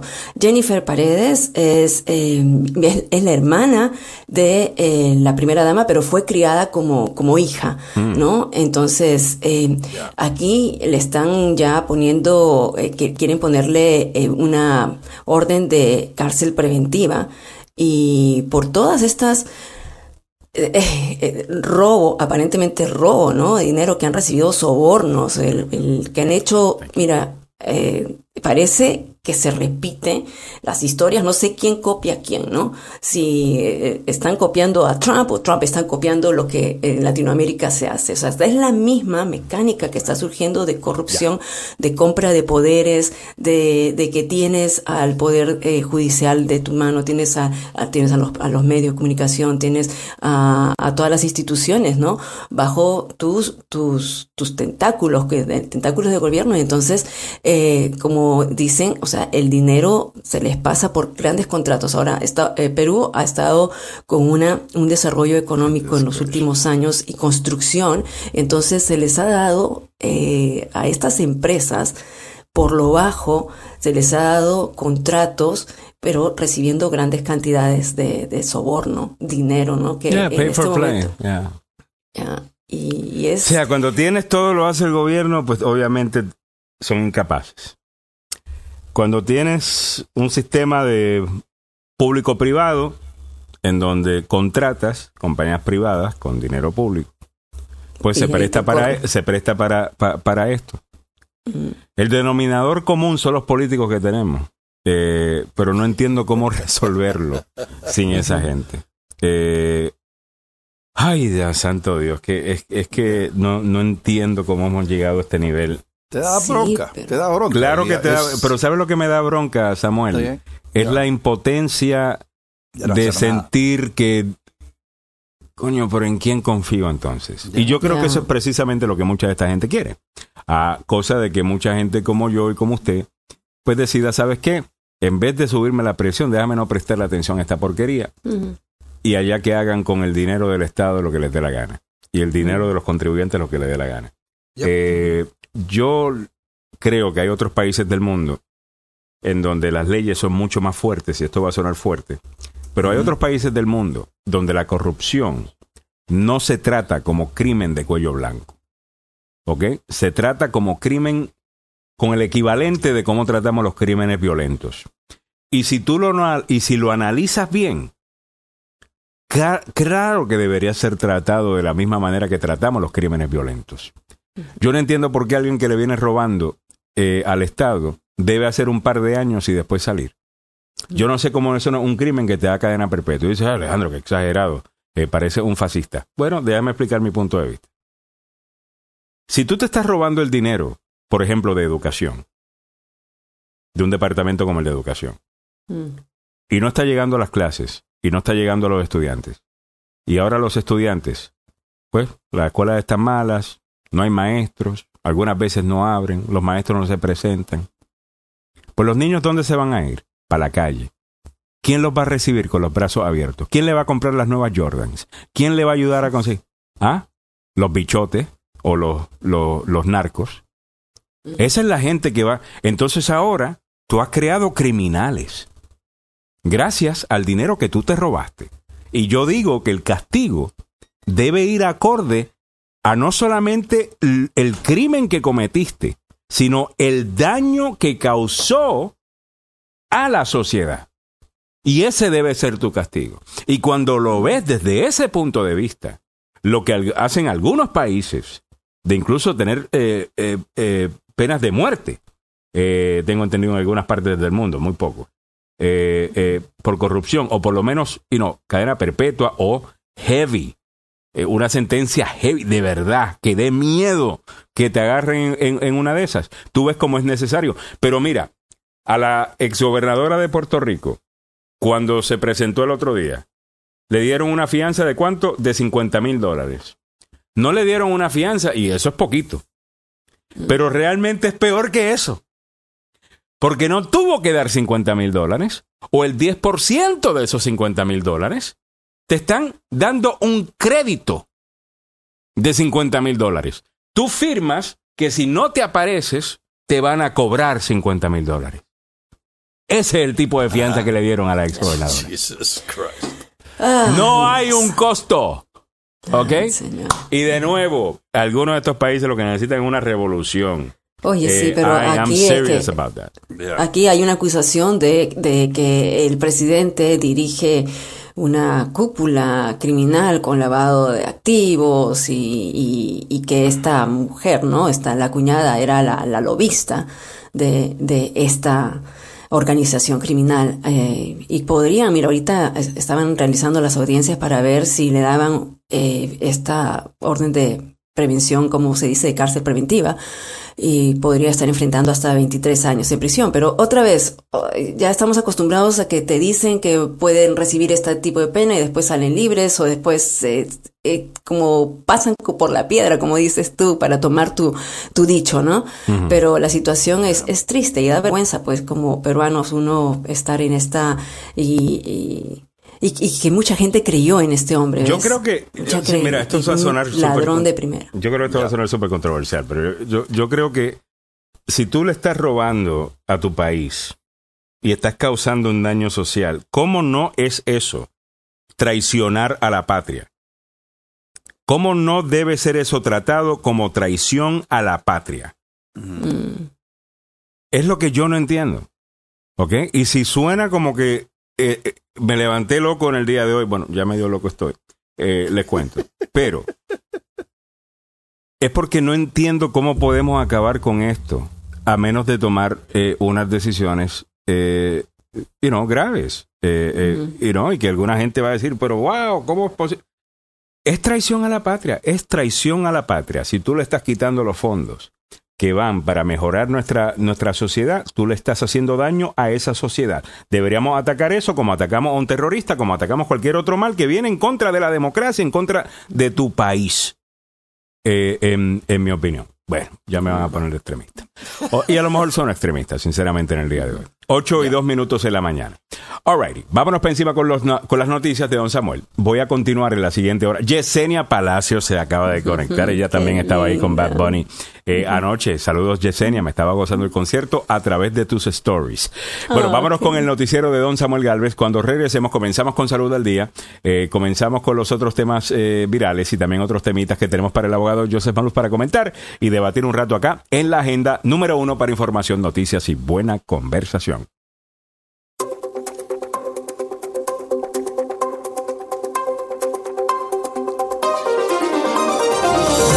Continúa aumentando el número de documentos clasificados encontrados en la casa de Donald Trump. Ahora llegan a más de 700. En el ámbito regional metropolitano, la delegada Eleanor Holmes Norton pidió 50 millones de dólares en ayuda del gobierno federal para colaborar con los inmigrantes transportados en autobuses desde Texas y Arizona. La policía en Brasil registra las casas de ocho empresarios afines a Jair Bolsonaro por intercambiar mensajes golpistas. Muy buenos días, les saluda Samuel Galvez y aquí el detalle de la información. Los archivos nacionales descubrieron más de 700 páginas de documentos clasificados en la casa de Donald Trump en la Florida, además del material incautado este mes por los agentes del FBI, según una carta recientemente revelada en mayo que la agencia de registros envió al abogado del el ex republicano. La cantidad de material clasificado en 15 cajas recuperadas en enero por la Administración Nacional de Archivos y Registros, algunas marcadas como ultra secretas, proporciona más información sobre lo condujo al registro del FBI autorizado por la Corte el 8 de agosto en la residencia de Mar Lago, la agencia responsable de la preservación de los registros gubernamentales y ningún presidente tiene el derecho a llevarse este tipo de material a su casa después de haber abandonado, obviamente, la presidencia. En el ámbito metropolitano, la delegada del Distrito de Columbia ante el Congreso, Eleanor Holmes Norton, presentó ayer un proyecto de ley en la Cámara Baja para proporcionar 50 millones de en ayuda de emergencia para miles de inmigrantes que llegan a esta capital desde Texas y Arizona. El dinero se destinaría al programa de refugio y alimentos de emergencia de FIMA y Norton dijo que los fondos cubrirían la ayuda humanitaria a los migrantes, incluidos los que son transportados en autobuses a esta capital. La solicitud del delegado o de la delegada se produce un día después de que el Pentágono rechazara el pedido de la Guardia Nacional para ayudar al Distrito de Columbia a manejar el flujo de migrantes, tal como lo escuchó aquí en este programa. En el ámbito de nuestra América Latina, la policía brasileña emprendió ayer una operación contra ocho grandes empresarios muy allegados a Jair Bolsonaro, sospechosos de estar vinculados a una red que difunde noticias falsas y promueve ataques a las instituciones. Los hombres de negocio buscados por los agentes participan en un grupo eh, de WhatsApp en el que proliferan mensajes contra el Poder Judicial y en favor de un golpe de Estado en caso de que Lula da Silva gane las elecciones en octubre. Yo prefiero un golpe al regreso del Partido de los Trabajadores. Un millón de veces escribió José Courí, un empresario inmobiliario de Río de Janeiro, hace unas semanas. La operación incluye registro de las propiedades, el bloqueo de cuentas de redes sociales y la inspección de, mírenme, las cuentas bancarias. Sí, señor. En el ámbito del fútbol, pasión de multitudes, el opio del pueblo. Oiga, sigue la controversia alrededor de Cristiano Ronaldo. Sarah Kelly, madre de un niño autista a quien supuestamente Cristiano Ronaldo le rompió el teléfono plantea llevar su caso a los tribunales británicos. Parece que al hombre no le estaba viendo bien, lo sacaron del eh, partido en que estaba eh, participando. Viene este niño autista, trata de sacarle una fotografía. Este tipo agarra el teléfono y se lo destroza en el piso. Esto ocurrió en abril del año pasado, cuando el Manchester United perdía 1 a 0 la visita con el Everton y las cámaras captaron a este frustrado Cristiano Ronaldo que se retiraba del campo. Sin embargo, cuando se dirigía a los vestuarios, el portugués acabó rompiendo el teléfono de este menor que estaba en la tribuna y que intentaba tomar una foto o grabarle algo. El jugador obviamente pidió disculpas tras lo ocurrido y dejó saber su deseo de reunirse con el menor. Sin embargo, la madre de este aficionado rechazó la propuesta y lo va a llevar a la corte. El Real Madrid regresa a los entrenamientos con Rodrigo, pero sin Cruz. La presencia del delantero brasileño Rodrigo Góez con el resto de sus compañeros fue la novedad de los entrenamientos del equipo merengue en la ciudad deportiva madrileña, tras dos días y medio de descanso que no han servido para que el alemán Tony Kroos se recupere del proceso gripal que le impidió jugar el sábado. La plantilla madridista comenzó a preparar la visita al español con el objetivo de firmar el pleno de triunfos en las tres salidas consecutivas en el arranque de la Liga Española. Así que, eh, imagínense. Ahora, antes de concluir, el ex técnico del Barcelona, Pep Guardiola, regresa hoy al Nou Camp dirigiendo al Manchester City para enfrentarse a los Azulgrana en un partido amistoso que se va a destinar eh, los beneficios a la gente que sufre de esclerosis amiotrífica. Ok, difícil la palabra. Amiotrifica. La enfermedad que sufre el exjugador Juan Carlos Unzué, que ha impulsado a la organización de este partido. Así que todos los ojos van a estar puestos en Pep Guardiola cuando llegue a Barcelona, pero dirigiendo a otro equipo que no es el catalán. ¿Cómo están las condiciones de las carreteras en la zona metropolitana a esta hora? Hay actividad bomberil en el distrito. Eh, hay en eh, la Frank Tippett Road, a la altura de Rosemary Ride y la 301, ahí está bloqueado por un eh, incendio. Hay un autobús todavía con problemas mecánicos en la 210 viajando norte después de Swan Creek Road y la Livingston Road. En la 194 en Woodsboro Pike, viajando sur cerca de la Crum Road, ahí hay las vías están bloqueadas debido a un feo accidente ocurrido temprano esta mañana. También se está despejando el accidente en la Interestatal 66 rumbo este cerca de la calle Nutley. ¿Cómo está el tiempo para la zona metropolitana? La temperatura actual en la capital de los Estados Unidos, 71 grados Fahrenheit, que corresponde en el resto del planeta a 22 grados centígrados. Mañana se presenta muy agradable, soleada, menos húmeda, con máximas en los 89.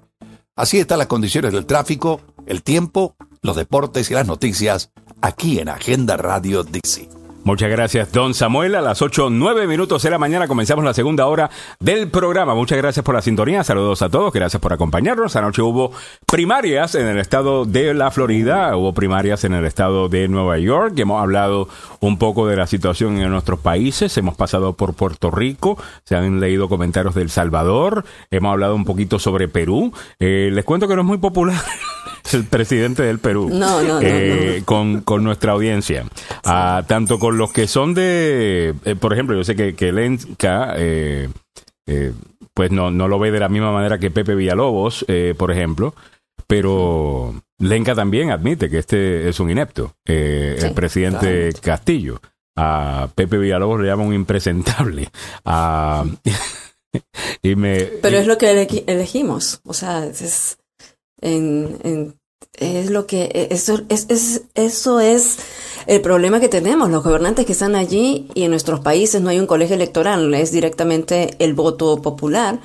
Y lamentablemente... Eh, Tiene que haber algo intermedio entre Fujimori y este señor. Tiene que haber alguien en el medio. Pero la realidad es que eh, mucha gente, Samuel, como tú lo habías dicho, creo que en el tiempo que estábamos hablando de esto, tú habías dicho, ¿no? Que la gente se sentía que estaban escogiendo el, el, menos, peor. El menos peor. el menos peor, sí. Y ya van dos, o sea, van varios periodos. Cuando fue también Alan García con Ollanta Humala, decían era escoger 20 presidentes en los últimos 20 años. O sea, claro es que increíble. sí. cinco ah. presidentes en los, en los últimos Pero creo Tres que vi un dato que eran 10 presidentes en los últimos. Era algo impresionante. Ah, Oye, ¿todavía existe el APRA o no? El APRA sí, eh, bueno, todavía, o sea, el Todavía. movimiento, pero así que no tiene fuerza, ¿no? Eh, Y los pregunta, eh, pregunta, eh, y esto es una pregunta que, que hago porque es importante hacerla. Ya. ¿Qué se debe hacer? Y se lo hago a los peruanos que están en sintonía. Eh, Que obviamente muchos están en- descontentos con la situación de Castillo. ¿Qué deben hacer? Mm. ¿Destituir a Castillo con todo y que fue el presidente electo en un proceso democrático? ¿O esperar hasta la próxima elección? Ya, Como manda, eh, como Dios manda ya. y, y sacarlo, que es lo que se hace en una democracia y buscar pues que los otros eh, contrapesos dentro de, de- de su gobierno pues controlen un poco eh, si es, es de hecho que es un inepto. Eh, no tengo opinión sobre eso porque no, no, no, no conozco suficiente. Am, pero según lo que escucho por acá, me parece que, que el hombre está MFP. Eh, pero la Mm. pregunta es, ¿se saca eh, o- o se respeta el proceso democrático y se, y se busca una eh, sacarlo en la próxima elección? ¿Cuál es la respuesta a esa pregunta que hago en el día de hoy? Me parece que es un tema que usted lo puede adaptar a cualquier país del mundo en el que usted no esté contento con el líder y por esa razón me gustan estos temas, porque estamos hablando Estamos hablando de política, no estamos hablando de Perú, estamos hablando de política utilizando a Perú como ejemplo, estamos hablando de política utilizando a Puerto Rico como ejemplo, o El Salvador como ejemplo, pero estamos hablando de política eh, al, al final del día. Eh, Miss Meléndez para presidenta, eh, dice George Núñez, estamos de acuerdo, mire, la chancleta va a funcionar allí, la Yankee, Sí, va a funcionar. mujeres, sí. Una mujer en el poder, la, la verdad, arreglaría el asunto, pero también en la corrupción, o sea, el dinero te llama mucho, ¿no? O sea, todo esto es... Me gusta Eh, lo que dice Ernesto Peronet. Lo que se debe hacer es una reforma electoral porque Sí. siempre se va eligiendo entre los mismos corruptos. Así Eh, es. Yo estoy de acuerdo con eso. El sistema tiene mucho que ver con los malos candidatos que tenemos muchas veces. Así es. Lenca Mendoza dice, poner profesionales capacitados en los ministerios, secretarias, eh, secretarías, perdón, del gobierno y buscar un buen asesoramiento. Ir contra la democracia dañaría más al país. ¿Cuál sería el poder que tienen sobre esto las otras ramas eh, gubernamentales eh, en Perú? Obviamente el presidente es solamente uno. eh, de diferentes ramas que tiene ese gobierno. Así que, eh, ¿qué se puede hacer ahí? Ah, hago la pregunta con el interés de, de, you know, de aprender. Ah, Dice Castillo es un es- burro es- hasta para todo. Eh, dice Ay, Ernesto sí. Peronet. Eh, para robar, perdón. Eh. Dice Edgar Anaya, Samuel, no aumentaron a más de 700 documentos incautados, solo son 300 documentos por más de 700 páginas. Vaya, ok. Solo son... Bueno, ok. Yo, eh, yo No, estoy son 700. son 700. 700 documentos. Sumas Son 300 700 más los documentos. otros 400. Ya, es, es una cantidad increíble de documentos que encontraron en la casa de Trump. Los archivos nacionales descubrieron 700 páginas de documentos clasificados. Algunos ultra secretos. ¿Ok? Para que tengan ustedes una idea. Así que eh, esto pica y se extiende y es probable que encuentren muchos más. No hay precedente, no hay ningún precedente de que un expresidente proteja los registros después de haberse ido a la Casa Blanca, mano. No, tenía que dejar hasta eh, las, que las cartas de amor de- de- del líder Está bien, si, norcoreano. se, si se quiere llevar eso, pues allá. Pero eh, sinceramente yo no tengo tanto problema con eso, pero que lo haga a través del proceso debido. O sea, existe Ya. un proceso para eso, eh, sígalo y lléveselo, no hay ningún problema, no tengo problema con eso. Eh, el problema es la idea esta de Trump, de que él puede hacer lo que le viene en gana, porque es el presidente. No, no entiendo un sentimiento más antiestadounidense que ese. Ah, eh, ¿Me entiendes? Eh, dice mm, George Núñez, le regalamos a don Juan Luis con chonga y barba. Eh, Lenca Mendoza dice, será ese nido de ratas que actualmente es el Congreso peruano. Pavel Pereda dice, en mis tiempos eso era llamado traición a la patria. Eh, Yo estoy de acuerdo, no se está hablando de lo mismo que estaba hablando yo, ¿no? De, de robar, eh, actos de corrupción. Para mí es traición a la patria y no debería ser tratado como cuello blanco eh, o, o crimen de cuello blanco. Estos no son crímenes de cuello Las consecuencias no son de cuello blanco. Las Claro. consecuencias no son de que, bueno, eh, una compañía va a tener menos ganancias hoy. Eh, you know, eh, esas no son las, las ramificaciones de, de estos robos. ese incremento en el crimen, ese incremento en la violencia, en la necesidad del Estado tener que proveerle a, más personas porque se siguen robando. La, la, es como tener una, una gotera, eh, ¿ves? En, en, tu, en tu casa. Todos los meses, tu bill de agua, tu cuenta de agua, va a salir por mucho más de lo que verdaderamente es. Eh, y, eso es una traición a la patria y debería ser tratado de, de esa eh, manera. Pepe Villalobos dice, Alejandro, hay mecanismos dentro de la Constitución que son democráticos y que fueron establecidos por el Congreso, es decir, un verdadero check and balance para poder vacarlo dentro de la ley. Bien, el problema es que la gente de izquierda y el mismo Castillo aprovecha la ignorancia de la gente para decir que lo que quieren sacar solo por ser indígena y haberse metido con las minas cuando todo eso es falso. O sea que él se está escondiendo detrás, algo que vemos mucho acá, eh, eh, eh, mucho de la neo izquierda, acá me victimizo, soy de un grupo que tiene que ser protegido, entonces te beatifican y como eres parte de esa minoría, tú no puedes cometer pecados. Mm. Tú eres santo. Eh, cualquier otra persona que haga es lo mismo que tú has hecho está mal, pero como tú vienes de un grupo históricamente maltratado, pues ahora eres beatificado y puedes hacer lo que te dé la gana. Eso no ayuda a nadie. ¿Sabes a quién menos, a, quién menos ayuda? A la gente de esos grupos, eh, en, mi opinión. Eh, o sea que lo que me está diciendo Pepe es que hay un proceso como el impeachment acá en los Estados Unidos, que es democrático, es parte de nuestra democracia, es legal, que se puede utilizar para residenciar al presidente eh, Castillo. ¿Y hay un movimiento a favor de eso? ¿Hay suficiente eh, apoyo eh, para, para eso? Bueno, les hago la pregunta. Ya se ha hecho, ¿no? Ya se, se le ha llamado para la destitución pero no ha, no Pero lo han logrado, ah, por eso te digo, hay suficiente apoyo para lograrlo, eh, eh, para efectivamente eh, residenciarlo. Han empezado el proceso. Ah, se le han hecho ya, tengo entendido, y eso tendría que verificarlo, es creo la, más de la tercera vez que él ha pasado en este proceso durante, mira, el poco... Se han hecho este tipo de juicios Ah, pero eh, un, Yo quiero recordarle algo a los peruanos. Ah. Eh, esta fotografía. Viene el chileno. viene. Ah, Víctor, eh, allá de la torre. Este, es, este era el, macizo de la política peruana.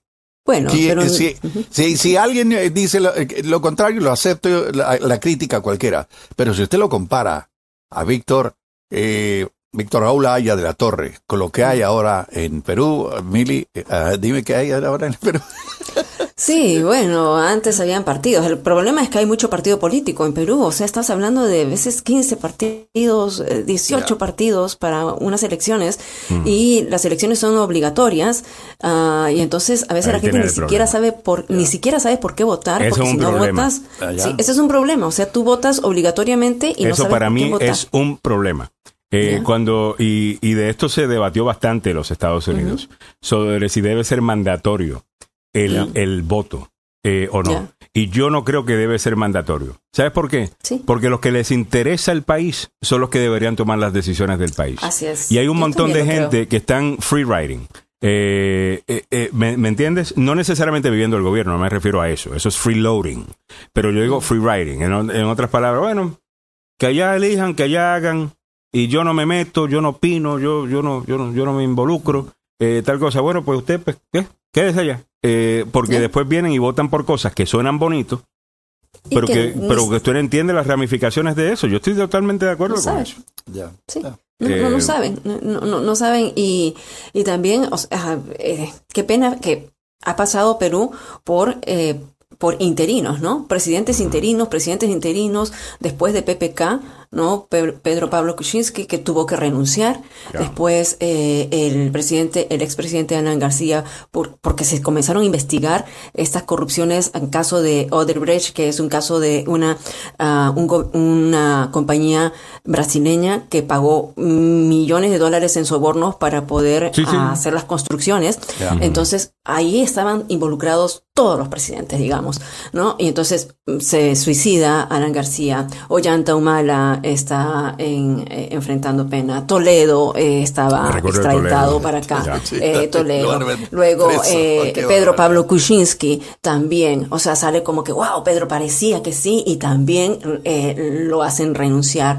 Después está eh, este Vizcarra que durante la pandemia lo idealizan porque comienza a tomar buenas, ah, buenas acciones y luego que resultó ser una joyita Vizcarra, eh, los, los, los hechos de corrupción, eh, eh, se, le, se le acusa de haber robado dinero de las mascarillas, de las vacunas, eh, de todo Es el que dinero son que se unos daba hijos de la gran. COVID. Es que lo son. Y- son y entonces- unos hijos de la gran. Usted sabe qué. O sea, que se estén Ya. robando dinero para ayuda de una pandemia.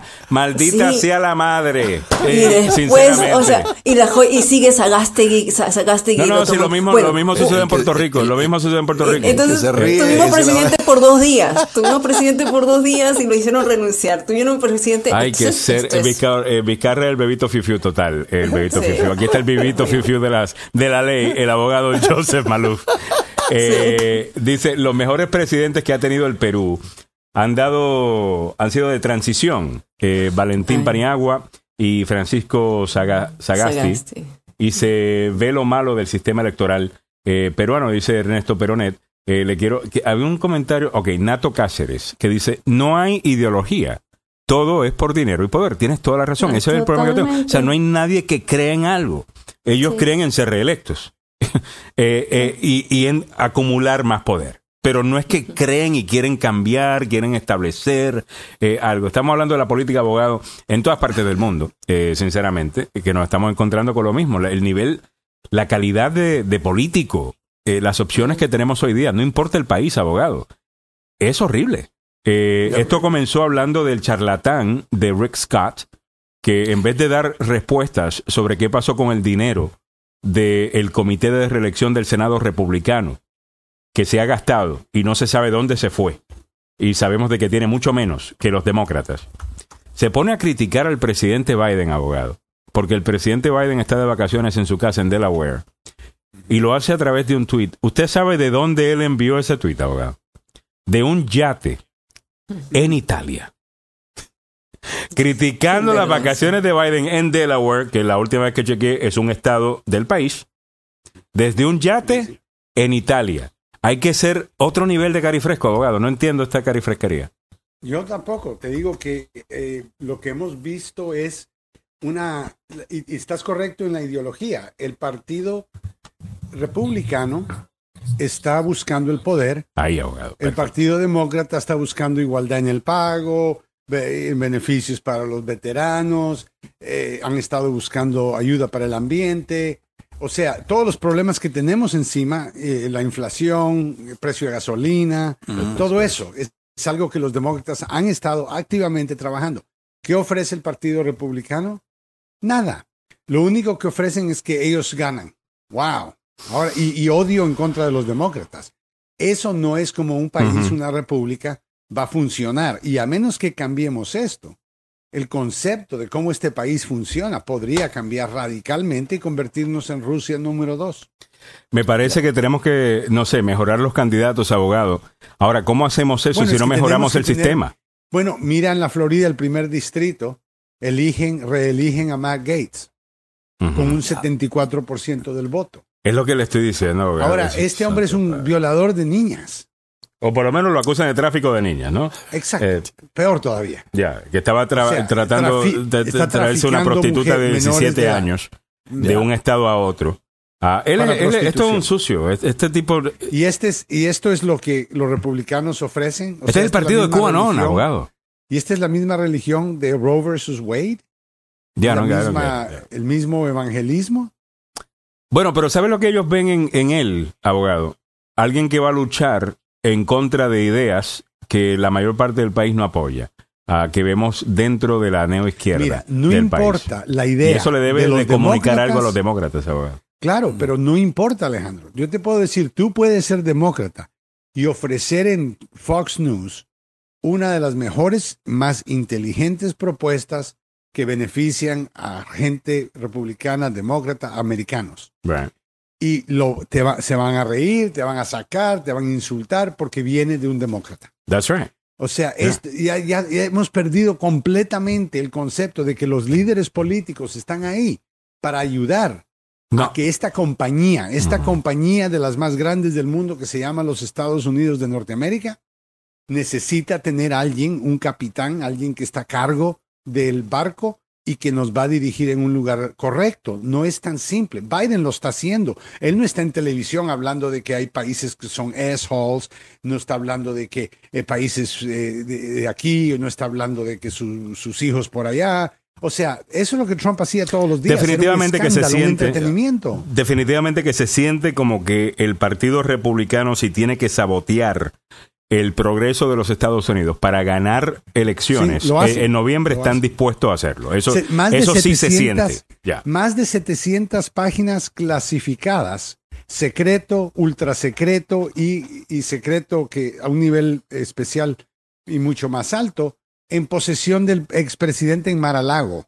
Ujú. 700 páginas de documentos secretos en un basement con, con una chapa eh, regular. Sin, o sea, esto no es, damas y caballeros, eh, un partido que está preocupado por la constitución, por la ley, por no. cumplir la ley, por, pre- por, por el país, preocuparse o servir al país. Ellos no quieren servir al país. Mire, el expresidente Trump le dio un indulto a Steve Bannon por haberse robado más de un millón de dólares de sus votantes, mintiéndoles diciendo que iba a construir un muro y se compró un yate. ¿Eso es lo que queremos regresar a la Casa Blanca? Correcto. Y por esa razón, los demócratas deberían de dejar de estar hablando de pronombres y de estar hablando de eh, me ofendí por esto y me ofendí por lo otro, porque es la única razón que esta gente vota por los, de- por los republicanos, abogados. Ellos piensan, en vez de pensar en lo que verá, porque yo, por ejemplo, por lo menos de los últimos tres meses para acá, el partido demócrata que yo he visto es el partido demócrata de centro, no el partido demócrata de la extrema izquierda. Eso es como que alguien mandó un memo y dijo, hey, estamos a punto de entrar en elecciones, everybody dijo, "Hey, shut up. Deja, deja que los comunistas se, se regresen a su- a su Exactamente, o casa", alguien los mandó ¿entiendes? pa' Cuba, Los socialistas, right. Eh, o, o se fueron para Venezuela, no sé, pero muchos de esos que estaban en el Partido Demócrata con esa ideología, eh, los veo un poquito más calladitos y estoy escuchando de gente contra que uno puede decir, ok, eh, esto suena razonable, they sound reasonable, Eh, y el republicano no necesariamente. Bueno, mira el candidato que va a correr en contra de DeSantos en la Florida, Chris. A Chris. A Chris, Chris el ex gobernador que era republicano antes. Exacto, que era republicano antes. Mira cómo sonó ayer, la lógica, el sentido. Ah, me parece que ese es el tipo de demócrata que puede ganar, debería de ganar. Y una vez más, tal vez los demócratas y Biden en particular no le están haciendo el, el reality show, pero damas y caballeros, todavía usted tiene Kim Kardashian, no se preocupe. Cambie el canal, póngase a ver a la Kim ahí, no hay problema, y a la Chloe y a todas las locas. Y a las Pero- locas. pero el país es un negocio, el país es como una corporación, inclusive es la corporación más grande en este país, es el gobierno de los Estados Unidos.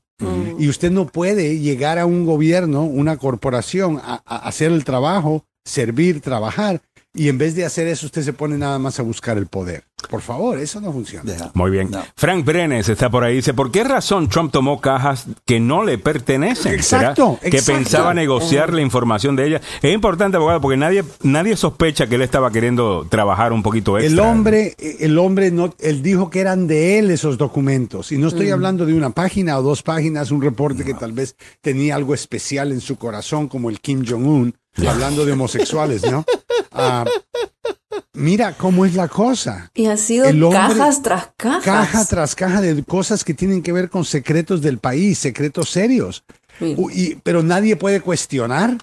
Todo el mundo tiene que decir, no, no, está bien que lo haga. Mire, hay un montón de empleados que pueden estar entrando y saliendo del club, eh, clientes invitados que pudieron haber entrado, se pudieron haber chequeado cosas, se pueden llevar, o sea, y ahora, y ahora sabemos que donde Trump ha estado, ahorita los rusos y China va a mandar un montón de espías a todos los lugares donde estos brutos han estado, porque saben que Trump y sus hijos y toda esta gente no cumplen la ley y probablemente tienen información confidencial en el escritorio en la casa. Yo, yo estaba leyendo, abogado, ¡Qué este, vergüenza! y- y- Ya. Alejandro, que eh, parte de los documentos es del programa, hay un programa de acceso especial, Ya. que son los niveles más altos de secreto. Solamente, mira, hay dos niveles práctica, hay varios niveles de clasificación, los hemos dicho en el programa. Pero cuando tú llegas a top secret, que es ultra secreto, Mm. todavía hay un nivel más alto. Este nivel de, de lo que le llaman la información secreta compartializada, ¿no? Pero eso tiene que ver con proyectos especiales. Entonces, por ejemplo, vamos a decir que ustedes dos, ustedes tres, tengan el derecho de chequear ultra secreto, pero. Samuel es el único en el programa. Entonces a él se le da un permiso especial para que él pueda ver documentos de ese Mm. programa. Y, y te meten en, una, en un cuarto En un cerrado, cuarto, te claro. dan los documentos, los miras y los no puedes devuelves. llevar el celular, no puedes No, llevar nada, nada, electrónico. nada. O sea, hay un El proceso skiff, serio. Ya, El skiff. ya. El SCIF, y es un proceso serio que se hace. Entonces, cuando tú tienes ese nivel de información que solo ciertas personas, específicamente ciertos individuos que participan en el programa, van a tener el derecho de ver esa información, pero no la pueden encontrar porque está en el sótano de un hotel y un club de golf en la Florida. Ah, no puede ser, o sea. O sea, y- ¿qué queremos? ¿Queremos que el país continúe o queremos que... Ah, porque entonces publicamos todo, abramos las puertas, apaguemos las máquinas nucleares y que Trump se encargue de todo? Y Pues con todo a- esto, abogado, a eliminación. más- entre más hablamos de, de todas las cosas que Trump hace, y como todavía hay alguna gente que lo apoya, el hecho de que Matt Gates eh, es reelecto en una primaria, o sea, habían otras opciones republicanas para enviar al. Congreso, y esos republicanos volvieron a escoger a Matt Gates, que está acusado de tráfico de menores. Eh, eh, esto para mí comprueba, abogado, que hay algo súper tóxico en la mente de la gente, en la marca.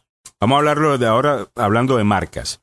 En la marca demócrata que hace Correcto. que esta gente casi pueda caminar así sin, sin tener que pagar un precio. Porque para mucha gente, mirar como opción a la D de demócrata, mejor voto Mira, por un y- pedófilo. y A- lo- antes de, digo, eso, abogado. Y, y lo tonto de todo esto, porque es tonto, es que no saben qué es lo que los demócratas están haciendo. Y si supieran lo que los demócratas están haciendo. Por ejemplo, pregúntale a un republicano, ¿usted quiere que su calle, la calle, la carretera enfrente de su casa, esté pavimentada o prefiere que tenga hoyos?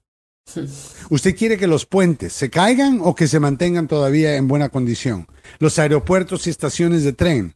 ¿Usted está bien que, que parecen inodoros de construcción? Oh, oh, sí, todo eso está bien. No, mire, por favor. Estas cosas son serias. Lo que el presidente Biden ha estado haciendo en los últimos dos años y medio es serio y ha funcionado. Mire el precio de la gasolina, mire la inflación. El interés tuvo que subirse y, y costó, pero finalmente lo hicieron y ahora el- el- los bienes y raíces se está poniendo todo más bajo control. O sea, son Lo- cosas lo- que benefician a todo el mundo. Ahora, lo Yo que no entiendo, abogado, es porque si es cierto que ese número de gente woke o la neoizquierda, como le llamamos, no son tan grandes, no es, no es grande dentro del Partido Demócrata, ¿por qué no puede Joe Biden, que es un centrista, que es un capitalista y lo, y lo ha dicho, criticar a ese movimiento? Meterle un par de cantazos a ese movimiento, número uno, para acumular puntos con el centro, que es lo que haría. Y para que algunos republicanos, por lo menos en uno de los ciclos noticiosos, diga en Fox News, hasta el mismo Biden le tuvo que meter su codazo a esta gente de lo desconectada eh, que está de la realidad, porque la mayor parte Bueno, de esta gente está no desconectada de la realidad, abogado. Claro, y te, y te voy a decir algo, no miras ya lo que mirábamos antes, el escuadrón, eh, mirábamos, eh, todo el día que había algo que, que ellos sí, que aquí. Son que una sí máquina de allá. perder Ya. elecciones, abogado. Exacto. Entonces ahora eh, yo creo que el mismo partido, basado en lo que hemos visto, Elitistas, suenan elitistas, Suenan su- elitistas. suenan a que, bueno, es que nosotros desde acá arriba sabemos todo lo que usted tiene que saber, y usted no sabe, ¿ves? Eh, Es eh, como es- los es 30, el- Alejandro, del Tea Party, con el que lograron también a los republicanos. O sea, el Tea Party en los años tam- también se mostraron, no tenían tanto poder, o sea, tenían poder, pero era un, un grupo de 30 nada más. En en el Tea Party, cómo algo pudieron- que vaya. Tú Mira, dices al principio de esta década, la década pasada, ya. Y esa es la diferencia. Milly tiene razón en ese sentido. Veo que el, para mí, por lo menos, el partido, el Tea Party, el partido de té que comenzaron que eh, con las cosas Con extremas de la derecha, ahora se ha convertido en el partido entero. Y ahora tienes al Partido Repu- Demócrata, donde esa minoría, gracias a Dios, se ha quedado donde, donde se merecen quedar. Incluso con lo poco quedarse. popular que son los demócratas, logran todavía ganar elecciones. Eh, Precisamente porque mucha gente ve ese, ese extremismo republicano eh, no, no posible, o sea, no, no, no se ve que O sea, pueden tiene- votar por eso. Las, las opciones son obvias. O te vas los al demócratas centro, no deberían hacer lo mismo que, que hizo el Partido Republicano. Por republicano o demócrata, o te vas al centro, pierdes. Porque estas, estas, yo sé que los extremistas ganan en ciertos lugares. Por ejemplo, en el proceso de ellos sí, claro. Pero de todos modos es el, el concepto de que no, no tenemos que, que irnos a la izquierda completamente para resolver un problema. Claro que no. Ah, podemos irnos en una forma moderada y eso desmiente a los republicanos que están envenenando a, a la gente en el partido, haciéndolo pensar de que cualquier cosa que un demócrata haga es en contra del país. Mire, muchos demócratas, incluyendo el hijo del presidente, incluyendo su servidor, pero no incluyendo a Donald Trump, servimos en el ejército Claro. Sacrificamos, hicimos lo que, lo que una persona que ama a su patria hace, pone su vida por su Bueno, y patria. la realidad del caso es que antes los demócratas, tú, mira, el, el- el- ¿cuál era el votante demócrata? ¿Era el miembro de, una, de un sindicato? Sí, Eh, ¿Era un policía? ¿Era una maestra? ¿Una enfermera? Eh, eh, era ese el tipo. Ahora, tú sabes, con estos woke people, you know, que, que odian a la policía, que odian al ejército, eh, que, you know, que odian al, al país incluso, la idea esta de que el país eh, fue creado para, para mal, eh, y definitivamente que el país ha hecho mal, eso es cierto. Eh, pero que tratan al país como este lugar que debe ser destrozado, destronado o lo que sea. Why would you want to serve? ¿Por qué y- tú vas a querer servir en, en un gobierno que tú odias? y compara, compara lo, lo extremo que están siendo los republicanos. Porque cuando los demócratas se quejaban y dijeron, no todos, una pequeña minoría, sugirieron de no financiar a la policía, defund the police. ¿Era por qué, Alejandro? Pero abusos policíacos, obvio. Por las Claro. muertes de gente inocente en- a manos de la policía. ¿Por qué se quejan los republicanos del FBI? ¿Por qué quieren los republicanos de financiar al FBI? Porque Dios no quiere que registraron la casa del rey Trump. Y lo peor del caso, abogado, es que el FBI, Compara sinceramente, la- la- sinceramente las dos tiene un historial tan republicano eh, desde sus comienzos. Eh, o sea, la entidad del FBI es pretty Republican, eh, Oh, a- abogado. completamente. Mira, Eh, en el ejército de los Estados Unidos, yo serví en el ejército por unos años, nueve, Ah, pero en el ejército de los Estados Unidos, como en la policía, como en la Guardia Nacional, como en las reservas, como en, en- en, eh, todas las cosas oficiales, militares y de esa índole, la mayoría de gente es republicana. ya. La mayoría de gente es republicana. En el único vimos seria, que, que cambió un poco abogado fue la última elección, que mucha gente votó por Biden Sí. dentro del ejército. Imagínate. Porque, ¿Por qué? Porque Donald Trump empezó a hacer locuras y ahora la gente dice, momento, tal vez no, no tengo que ser republicano y mucha gente en el ejército cambió, pero para mí yo entiendo que, que el FBI, por ejemplo, El FBI es- eligió a Donald Trump, abogado, cuando se meten en la, en, y, y salen con el comentario de Hillary semanas antes Eso fue lo de la elección. Y cuando él gana por solamente 73, 77 mil votos en tres diferentes estados, tú tienes que saber de que tuvo gran influencia el reporte del FBI semanas antes sobre Hillary Clinton. porque lo que hizo Trump fue decir, y Y esta gente se va a quejar ahora de que dos Eh, años de la elección presidencial en la que quizá participe Trump, el FBI está haciendo una búsqueda en su casa. Give me a freaking mira, break. mira la comparación. Entiendo por no qué. puedo con la hipocresía esta, abogado. No se puede. No, no, de, you know, desman- y no, no solamente defund the police, que eso fue lo máximo que dijeron ellos. Los republicanos quieren desmantelar al FBI. O sea, ¿quién va a protegernos de terroristas? Nadie. ¿Quién va a protegernos de el- los narcos? Nadie. ¿Quién Child va a traffickers. protegernos de ataques La, la, del la, país? la, Nadie. la, la- la trata humana, abogado. El otro día salió un, re- un comunicado de prensa del FBI que habían salvado doscientos y pico de niños eh, de, de un ring de trata de, de trata de, humana. Eh, Sí. Ahora, lo que yo sí quisiera es que de vez en cuando, o sea, métele, métele un codazo a Biden de vez en cuando a la izquierda. Yeah. You're gonna- va Mira, a acumular Biden buenos se le- puntos. Yo te voy a decir algo. Para mí, Joe Biden se le está sacando el jugo al hombre. Ok, yo entiendo. Eh, esto es un trabajo. Si usted no mira la foto de cada presidente Ajá. y la mira cuatro años, no, cuando comienza y los cuatro años después de que termina el, pir- el primer término, usted va a ver que el- eh, la Casa Blanca lo envieja, pero por siglos. Envejece Uy. Sí. totalmente. Envie- sí, envejece a niveles serios. Entonces, una persona de la edad de Biden, yo tengo una amiga que trabaja dentro de la Casa Blanca y me dice que cuando Biden camina, o sea, ella lo ve con sus ojos y varias personas me han dicho esto, que te da pena, que crees que se va a caer o algo porque está tan frágil, ¿no? Está tan frágil, mira también. frágil. Es que él no debe correr de nuevo, abogado. Yo Eh, y y yo sé que no va a correr, yo sé que no va a correr. Pero, pero y eso no- de que va a correr. Lo que pasa es que él no puede decir, eh, él no puede decir no voy a correr porque no tiene ahora capital político. ¿Con, con qué tú logras que un senador, que un congresista vote contigo, haga algo contigo, si tú no vas a correr para la, la- la reelección? O sea, eh, yo creo que eso mucho tiene que ver. Y yo creo que si él anunciara esto después de esta elección, de- y lo haces el anuncio de una manera patriótica, en donde dice, bueno, yo fui electo porque el país necesitaba salvarse de, este- de lo que venía. Sí. Lo hice a esta edad, yo no voy a volver a correr, esto es un sacrificio que estoy haciendo por mi patria No, nadie- y espero, claro, yo creo que sus números subirían inmediatamente y tendría ahora mayor poder político y el poder político que tendría es el de poder hacer campaña por ti. ¿A quién va a decir Biden? Apruebo para que sea el candidato eh, demócrata. Yo creo que él podría mantener, pero tiene que jugarla bien, abogado.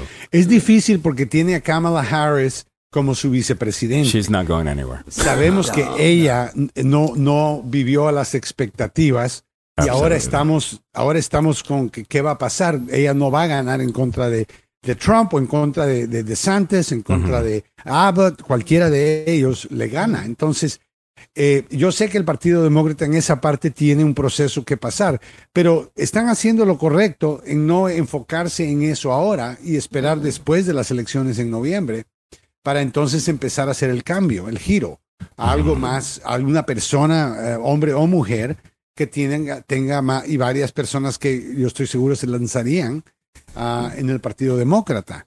Uh, Buttigieg, todos ellos. Yo creo que los vamos Tienen a que ver. buscar a alguien eh, que tenga carisma, o sea, aparte de ser político, pero que tenga carisma, porque salimos, o sea, la gente está un poco hastiada, ¿no? De, de, de tanta, como, Mira, como una Biden- iner, Pero. Biden ha hecho cosas buenísimas, Sí. ha pasado más leyes, cierto. ha corregido un montón de problemas en los que íbamos nosotros. Creo que O sea, la el historia lo barco- va a tratar bien. Ya. Ya. Sí, Ya. el barco que es Estados Unidos a veces se va dirigiendo a ciertos lugares donde va a haber un peligro. El hombre mueve y mover Así este es, barco sí. lleva un montón de trabajo.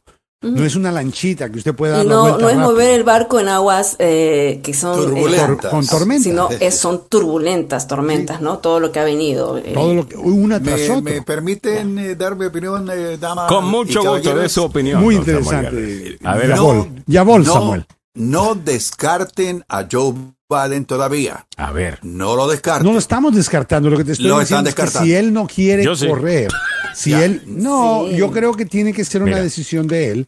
Ya. Ah, y tiene que depender de cómo él se siente, porque el hecho de que tú veas a una persona que tien- tenga 80 años, mira, aquí en este país hay presidentes que viven hasta los 90, Pero es por el 92. bien del Y- pero no- partido, pero es el partido, partido. pero es el partido completo. Por ejemplo, veamos este video de liderazgo demócrata. Ah, esto acaba de salir hace, a- hace poco. Eh, como pueden ver, a- aquí están todos saliendo. Eh, el liderazgo eh, demócrata. Sí, Eh, ahí veo yo a los- dos demócratas Ahí están todos, que que- conozco. ahí está Nancy Pelosi. Joe Biden. Nancy. eh, eh, o sea, abogados, están, so- están todos por Cámara. arriba, de, casi llegando a 80 años. O sea, Ya. Mientras que en el Partido Republicano tienes a Ron DeSantis, Pero tienes Trump- a Nikki Trump- Haley, tienes a, a todas estas Claro. personas agarrando atención. eh, Pero no tiene la experiencia. que tienes a Marco Rubio, tienes a Ted Ya, Cruz. no, Marco Todo- Rubio es un sinvergüenza. Yo entiendo, ¿no? Ted Cruz también, Sí. pero lo que te digo Mira. es que por lo menos son jóvenes, se ven con fuerza, con, están en su prime. de California eh, sería un- una buena ah, Lo he dicho. Posibilidad. Lo he dicho en el programa. Ya. Um, y hay varios líderes en el Partido Demócrata serios en el Senado y otros que podrían eh, postularse. Ah, y, yo creo que tienes razón. Yo no creo que Trump Tal vez Trump corra, pero, pero si lo hace es para defenderse de los crímenes. Si, si no, yo no creo que él de verdad quiere correr. Él prefiere, yo creo Sabe que, que va a perder. Exacto, él sabe, Él sabe que va a que va a perder perder. y por eso él quiere pretender de que él ganaría. Ujú. Yo ganaría, pero los demócratas están arruinando el país. Alguna excusa va a tener y le va a echar la culpa. Ah, a bueno, Chuck ya Schumer salió abogado. Alguna de las ideas que está promoviendo es que él quiere la pena de muerte para los que venden droga. Él quiere, un- o sea, está corriendo como, you know, eh, Duterte, Duterte, perdón. Es un al lado de él. Wow. Él, él- él- está corriendo, you know, con todas estas cosas que suenan bien y, y suenan chévere, que no son estadounidenses, porque realmente no lo son, abogado. Eh, no es la manera que hacemos las cosas acá. Eh, quizás en algún momento será necesario traer algo así, no sé. Algunas veces yo siento que Pero no yo no me molestaría esta- con la pena de muerte para políticos corruptos, por ejemplo, Eh, y como traición a la patria, el sinceramente. país Sería, está, mira, el medio congreso, mano. cuando el país, cuando los Estados Unidos en su desarrollo Con un fuerte debido proceso, un proceso. ¿no?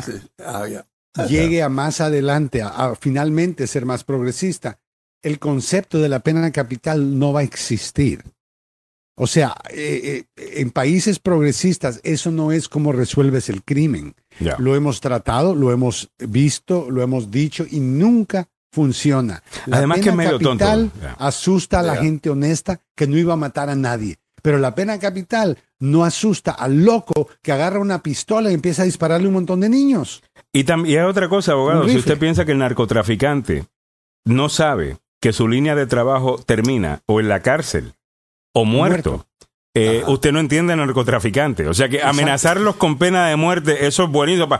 Aplausos, ¡yeah! Y la gente aplaude, pero ¿y qué tú crees que le sucede a la mayor parte de los narcos? ¿Los matan Sí. o los meten presos? Entre, entre los mismos narcos. Se matan. Hay, Esa- hay justicia Eso es narco. parte del trabajo. En, la de- en el job description aparece. Y eh, el día que se acabe el contrato te van a volar la cabeza y lo más seguro que va a ser un amigo tuyo.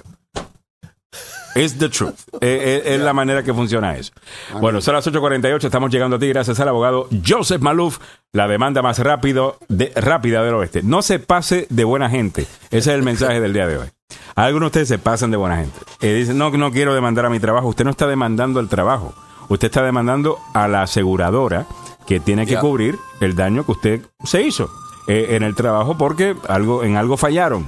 No le entrenaron correctamente, no tenían la seguridad necesaria. Es importante además que usted haga el ejemplo eh, de esa entidad para que protejan a las personas en el futuro.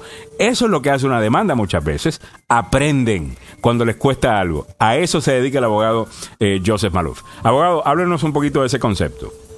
Bueno, mira, en particular en accidentes del trabajo, si tú tienes, un- te golpeas un hombro, te dañas una pierna, una rodilla, algo, si piensas que este es un pequeño golpe, se me va a quitar en una hora, dos horas, entiendo.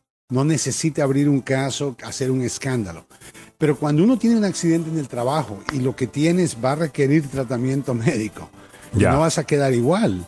Tienes que tener un abogado. Es como volar un avión sin piloto, porque tú tienes que saber a dónde ir, que, cómo se pone la demanda, qué doctor ir, protegerte del seguro. Muchas veces los seguros toman estos casos de compensación laboral y se aligeran a mandarlo a, a un doctor de ellos y después el doctor de ellos dice que tú estás bien. Hay mucha injusticia en este proceso y por eso en los últimos 33 años me he dedicado a luchar en contra de eso.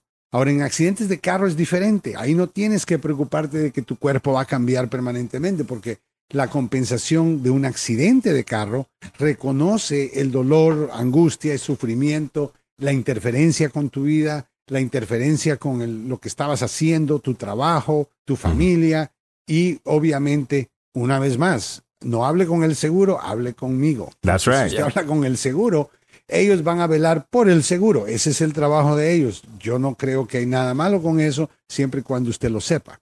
Llame al abogado Joseph Maluf, hable con él, el seguro eh, le van a tratar súper buena gente el- en Oh, el seguro. sí, sí. el seguro va a decir, ay, no se preocupe, cuénteme.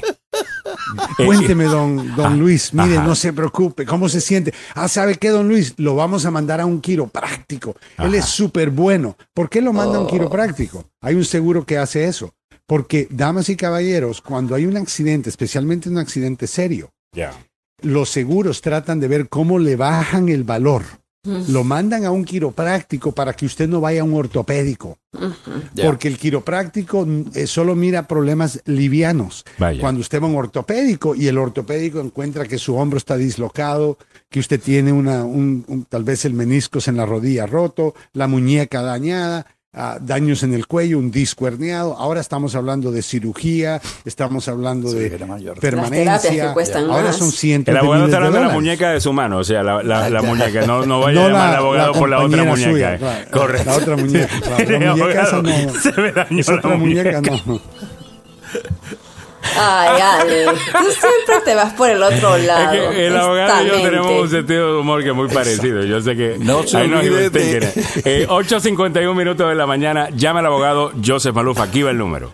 301-947-8998. 301-947-8998. Les recuerdo que el abogado Joseph Malub tiene licencia para trabajar en Washington, Maryland y Virginia y dos oficinas para su servicio. Primero vaya a un hospital y después del accidente llame al abogado Joseph Malub al 301-947-8998. La demanda más rápida del oeste. Muchas gracias, don Samuel Galvez. Voy a leer algunos comentarios por acá.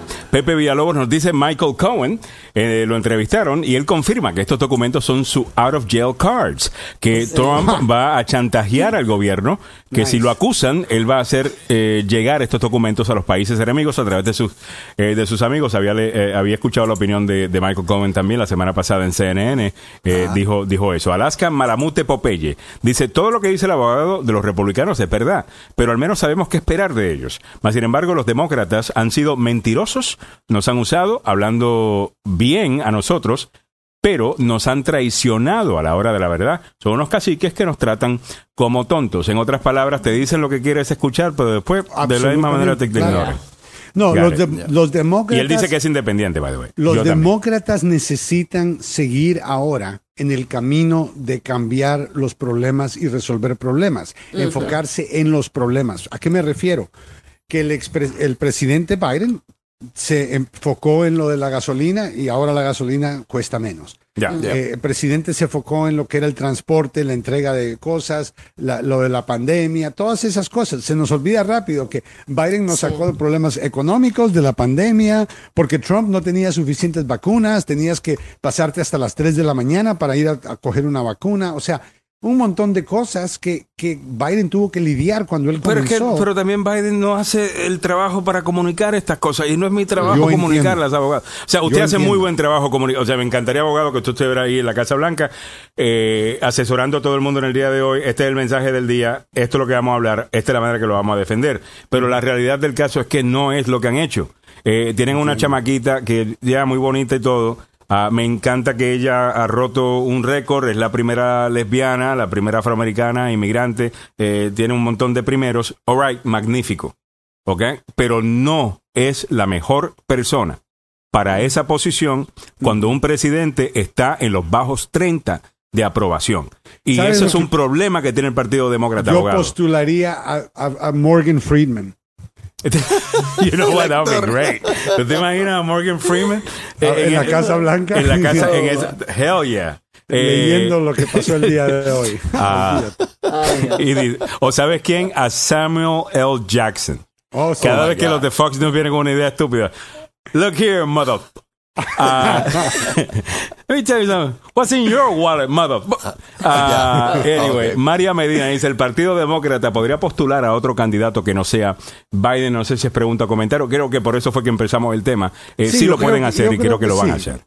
No, Eh, lo tienen que hacer y pueden haber varios candidatos. Hemos escuchado ya, como te digo, el gobernador de, de California, Newsom, es uno de ellos. Yo creo que Newsom se ve bien, abogado, fíjate. Ya, Eh, y parece que es un tipo que está en su prime, tiene, Sí. eh, tiene experiencia ejecutiva siendo gobernador, un estado grande, la tercera economía, grande. o la quinta economía más grande del mundo, perdón. De ahí vino Ronald Reagan. De ahí vino Ah, Ronald. Reagan, de ahí vino Ah. Richard Nixon, de ahí vino, o sea, eh, eh, ya. Eh, Pero tienen el problema los demócratas que a estas alturas, mira, ya deberían tener por lo menos eh, ya eh, una listita, ¿no? Porque entre Pero- los republicanos ya estamos hablando de Santis, ya estamos Sí, hablando pero de... ¿no crees tú que eso causaría una distracción ahorita en los midterms? Si los demócratas Sí, sí, hacen sí. un anuncio tan fuerte como Sí. decir, no, Biden no va a correr. Claro. Y, va a Claro, ser tiene que pasar No, no, que los republicanos van a agarrar el peor demócrata que puedan y van a decir, este es el que van a nominar el año que viene y van a tratar de tildarlo con lo peor. Es lo que, y lo hacen muy bien. Los, los republicanos juegan Sí, esto sí, mucho mejor que los demócratas. Tenemos que entender esto. Eh, definen al candidato antes de que tenga chance de definirse. Y ese, that- that's the name of the game, ¿no? Eh, dice Frank Brenes, Biden debería correr con Liz Cheney. Gladys Espejo dice, buen, Biden dijo que iría por un solo término y debería cumplir. Alaskan dice, yo no soy republicano, no demócrata, soy independiente. Te saludo de independiente a independiente, Alaskan. Gladys Espejo dice, Latinoamérica y México están inundados de droga y, y los Estados Unidos no hacen nada. ¿Por qué? Eh, buen tema ese. Eh, Miguel Ángel Sosa dice, no se olviden de las muñecas que ve Samuel, las de OnlyFans. Claro, ahí están. Y Samuel, mira, las tiene listas. Mírala, mírala. Biden Ay, debería ay, demostrar de tener un Es que a aprendiz. Samuel le encanta el tenis, como te das Sí. cuenta. Es un fanático del tenis. Eh, dice eh, Pepe que, podría ser un aprendiz, que podría ser Pete Buttigieg. y Yo creo que podría ser Pete Buttigieg, O sinceramente. el gobernador Pero de ahorita como transporte, ah, como dentro Ah, de Pero- transporte no está el- muy popular tampoco. Como secretario del transporte no es una posición donde tú vas a coger la atención, por ejemplo, que coge el secretario de Estado. Mm. Entonces, ninguna de estas posiciones para mí son para eso. Pero Newsom, Lo pueden mover, abogado, a, Lo a Buttigieg. Lo pueden mover a, un, a, un, a un departamento que tenga algo que lo Más exponga. visible. sí. Bueno, en este momento ha estado bastante visible y él aparece mucho en Fox News, Pete Buttigieg, y siempre se los pasa por la piedra porque él es muy bueno. El tipo tiene una mente mucho más rápida que... me que- encantaría que él corriera, de verdad. Eh, Yo- yo- el problema que tiene es que en la comunidad afroamericana eh, todavía hay mucho issue, que es un problema que él tuvo, con el Hay hecho de que él es gay. Ah, Sí. eh, eh, y, y, el- y recuerden que el voto eh, afroamericano en las primarias demócratas es decisivo. Ah, No, y además los republicanos van a tomar eso como un punto y se pueden jalar a gente por simplemente por el hecho. Pero si de se va muy lejos, mucha gente podría decir, espérate, hold on a second. Eh, ¿quién, más, ¿Quién es más inmoral? Eh, Pete Buttigieg, Exacto. que está casado con un solo hombre, Sí. eh, trata a su familia O con Trump, cariño, que o, o Trump, que es un 24 charlatán. O sea, Sí, y que viola mujeres y las toca. Ninguno de los dos. Stormy Pero, pero a los que están Samuel en dice, frontera, "Yo no voy a ¿no? votar a por los el gay", dice demócratas. Ninguno de los dos. no, a los no demócratas gay, fronterizos, Samuel. No. Samuel sí, te digo, a los demócratas fronterizos o a los independientes que están así fronterizos, que están entre conservador y esto, o sea, eh, se, se- se pueden jugarla muy bien para tomar, para captar a esos independientes, simplemente por el hecho de eh, el asunto moral. ¿no? Que La- Pero, Samuel, la- Michelle Obama podría ser, pregunta Mayra Medina, podría ser Michelle ahora, Obama. Sí, eso yo o, o Ahora Barack ya Obama. Barack hablando, Obama ya no podría, porque Barack, y en el pasado se había dicho que sí podía, Barack Obama no puede. Eh, eh, Barack puede Obama tercer, aunque no sea puede tercer, no no, seguido. no, él siguió, él ya ganó dos veces. Eh, la última vez me dijeron aquí, no, él sí puede, y yo no dudé un segundo y dije, ok, pero no, no, no, Yo- no. No, él puede. no puede correr, ya fue electo dos veces. Ah, so él no puede volver a correr. Ah, quien podría correr es Michelle Obama.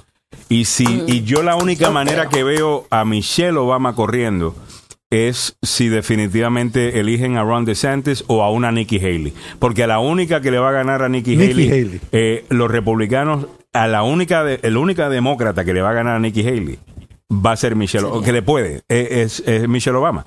Eh, Nikki yo- Haley fue de Trump, Obama pero, no- pero Nikki Haley tiene un muy buen récord como gobernadora El, el problema de su con estado. Michelle, el problema con Michelle es que ella no tiene aquella trayectoria de, de política que tiene, tenía, por ejemplo, Hillary Clinton, que ella estaba y ella se metió. Pero eso es bueno, ese- hoy día. Pero tal vez eso le conviene, abogado. Eso es bueno. Tal hoy vez día. hecho- queremos Pero- gente que sean como yo.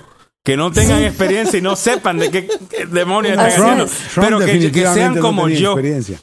Sí, tal vez el que es- eso eso la podría vender muy bien el hecho de que no es política y, y la verdad que demostró ser un, como primera dama tomar acción tuvo mucho si es que tratan de vender el tema de salud eh, ella mucha influencia con la parte de nutrición y de parte Sí, yo creo que si Nikki Sí, Haley sí. fuera a correr, eh, yo creo que será difícil para los demócratas ganarle. Eh, creo que muchas mujeres sí votarían por ella. Yo me puedo ver votando por Nikki Haley sin problema. Eh, no voy a utilizar la retórica de ella y alguien me va a sacar la peor retórica de ella mientras trabajaba con Trump. Pero tú apoyas esto. No, no, no. Ok, eh, yo conozco a Nikki Haley cuando era gobernadora, sé lo que dijo de Trump cuando Trump era el candidato diciendo ese no es el partido republicano, that is not who we are. Es la misma gobernadora que bajó por fin la, la bandera eh, confederada, racista de ese estado, algo que fue poco popular con su base y como quiera lo hizo. Es la hija de, de inmigrantes, tiene un conocimiento vasto de política exterior de los Estados Unidos y sinceramente la veo y la miro y digo, esa, esa puede ser presidente. Ah, eh, es, eh, es una presidenta. Lo único malo que tiene, según el abogado Maluf, es que es republicana. No, no, no, yo no estoy diciendo nada. Ella sí ha dicho comentarios eh, eh, mímica, o sea, siendo bastante como Donald Trump, y eso hay que chequearlo nada más, porque no queremos la misma marca, ¿no? Pero Yeah. fuera de eso, no, yo no tengo problema con Liz Cheney, no tengo problema con Nikki Haley. Esta es gente seria, gente, eh, John Kasich, todos estos individuos han yeah. demostrado, eh, inclusive Mitt Romney, que, que por muy loco que es, se mira más normal ahora como de- después de Trump. Ya. Ah, así Sí. que no es, no es un problema, no. El problema es que los republicanos no los quieren. Y muchos están pretendiendo, como Mitt Romney odia a Donald Trump y sabe, lo humilló y se dio cuenta que el tipo es, o sea, todos los senadores saben que Trump trató de dar un golpe de Estado. Entonces Yeah. ellos, e- ellos no lo quieren necesariamente, pero lo bueno es ver a aquellos como Liz Cheney que tienen el valor de parársele a Trump y no como eh, Nikki Haley y, y, ¿cómo se llama? Mitt Romney que, que siempre andan, y Lindsey Graham que anda súper enamorado del Trump. Ya. Eh, no, Lindsey Graham obviamente es el, el- así. Eh, abogado, bueno, muchas gracias, abogado Joseph Maluz. Lo dejamos ir, sé que se tiene que ir. Y en breve comenzamos también la conversación sobre salud. No se quieren perder el show en el día de hoy. Presentado por el doctor Fabián Sandoval, que ya mismo se está conectando. Eh, saludos para Mayra Medina, que dice, abogado. Eh, ¿Por qué nunca ha sido candidato a concejal de su condado? Sería mucha ayuda a la comunidad hispana. Yo sé que varias veces, le, eh, bueno, déjame no hablar de esto. Eh, pero hay unas posiciones incluso más, más que, que le han comentado al abogado eh, eh, Juez. ya, Juez. juez. Ya. Yep. Eh, ahí sí veo a Maluf y creo que haría un pero excelente trabajo Ay, y sí. sería un orgullo para la comunidad que este guy is good. Eh, nueve y dos minutos en la mañana. Bueno, vamos por encima, señoras y señores, con lo que viene a continuación. También hemos llegado a ti esta última hora gracias al abogado Carlos Salvado, salvadolaw.com. Salvadolaw.com se ha sido acusado de un crimen. Llámalo al abogado Carlos Salvado. Hey, ¿trabaja para Trump? Aquí tenemos la línea directa. 301-933-1814. 301-933-1814. El abogado Carlos Salvado hace algo muy sencillo. Él sigue el proceso debido que existe para protegerlo usted. Hay ciertas cosas que el Estado, si lo va a acusar de un crimen, lo tiene que hacer. Y tienen que seguir este proceso debido. Si no lo hacen, se tumba el caso. Es lo primero que va a tratar de hacer el abogado Carlos Salvado. Pero muchas veces no sucede, muchas veces hacen el trabajo bien. Usted necesita una representación. Alguien que tenga ya relaciones con los fiscales, con los jueces, tal cosa, y diga, mire, ok, mi cliente cometió el crimen, you got him, tienes toda la evidencia, pero esta es la razón por la cual no debe ir a la cárcel y poder llegar a hacer un negocio de horas comunitarias o una, suspe- una sentencia suspendida eh, o lo que sea. Usted necesita un abogado. No vaya, usted es acusado de un crimen, específicamente si es inmigrante, usted no va a la corte solo. ¿Ok? No va a la corte solo. Y se quede, mire, calladito, como dice don Samuel. Calladito se ve más bonito. Bonito. 301-933-1814. 301-933-1814 para la. Eh, ¿Cómo es? Misión imposible. Órale. Órale. All right. En la siguiente hora, ahora mismo vamos a comenzar el show con el doctor Fabián Sandoval. Con él estaremos hablando sobre todos los temas de salud. Si tienen alguna pregunta para él, por favor, pueden comunicarse ya al 202-239-0777 o pueden hacer sus preguntas vía el chat. Conéctate a YouTube, conéctate a Facebook, te puedes conectar también a las noticias dmv.com para poder hacerle una pregunta al doctor Fabián Sandoval, que es lo que viene a continuación.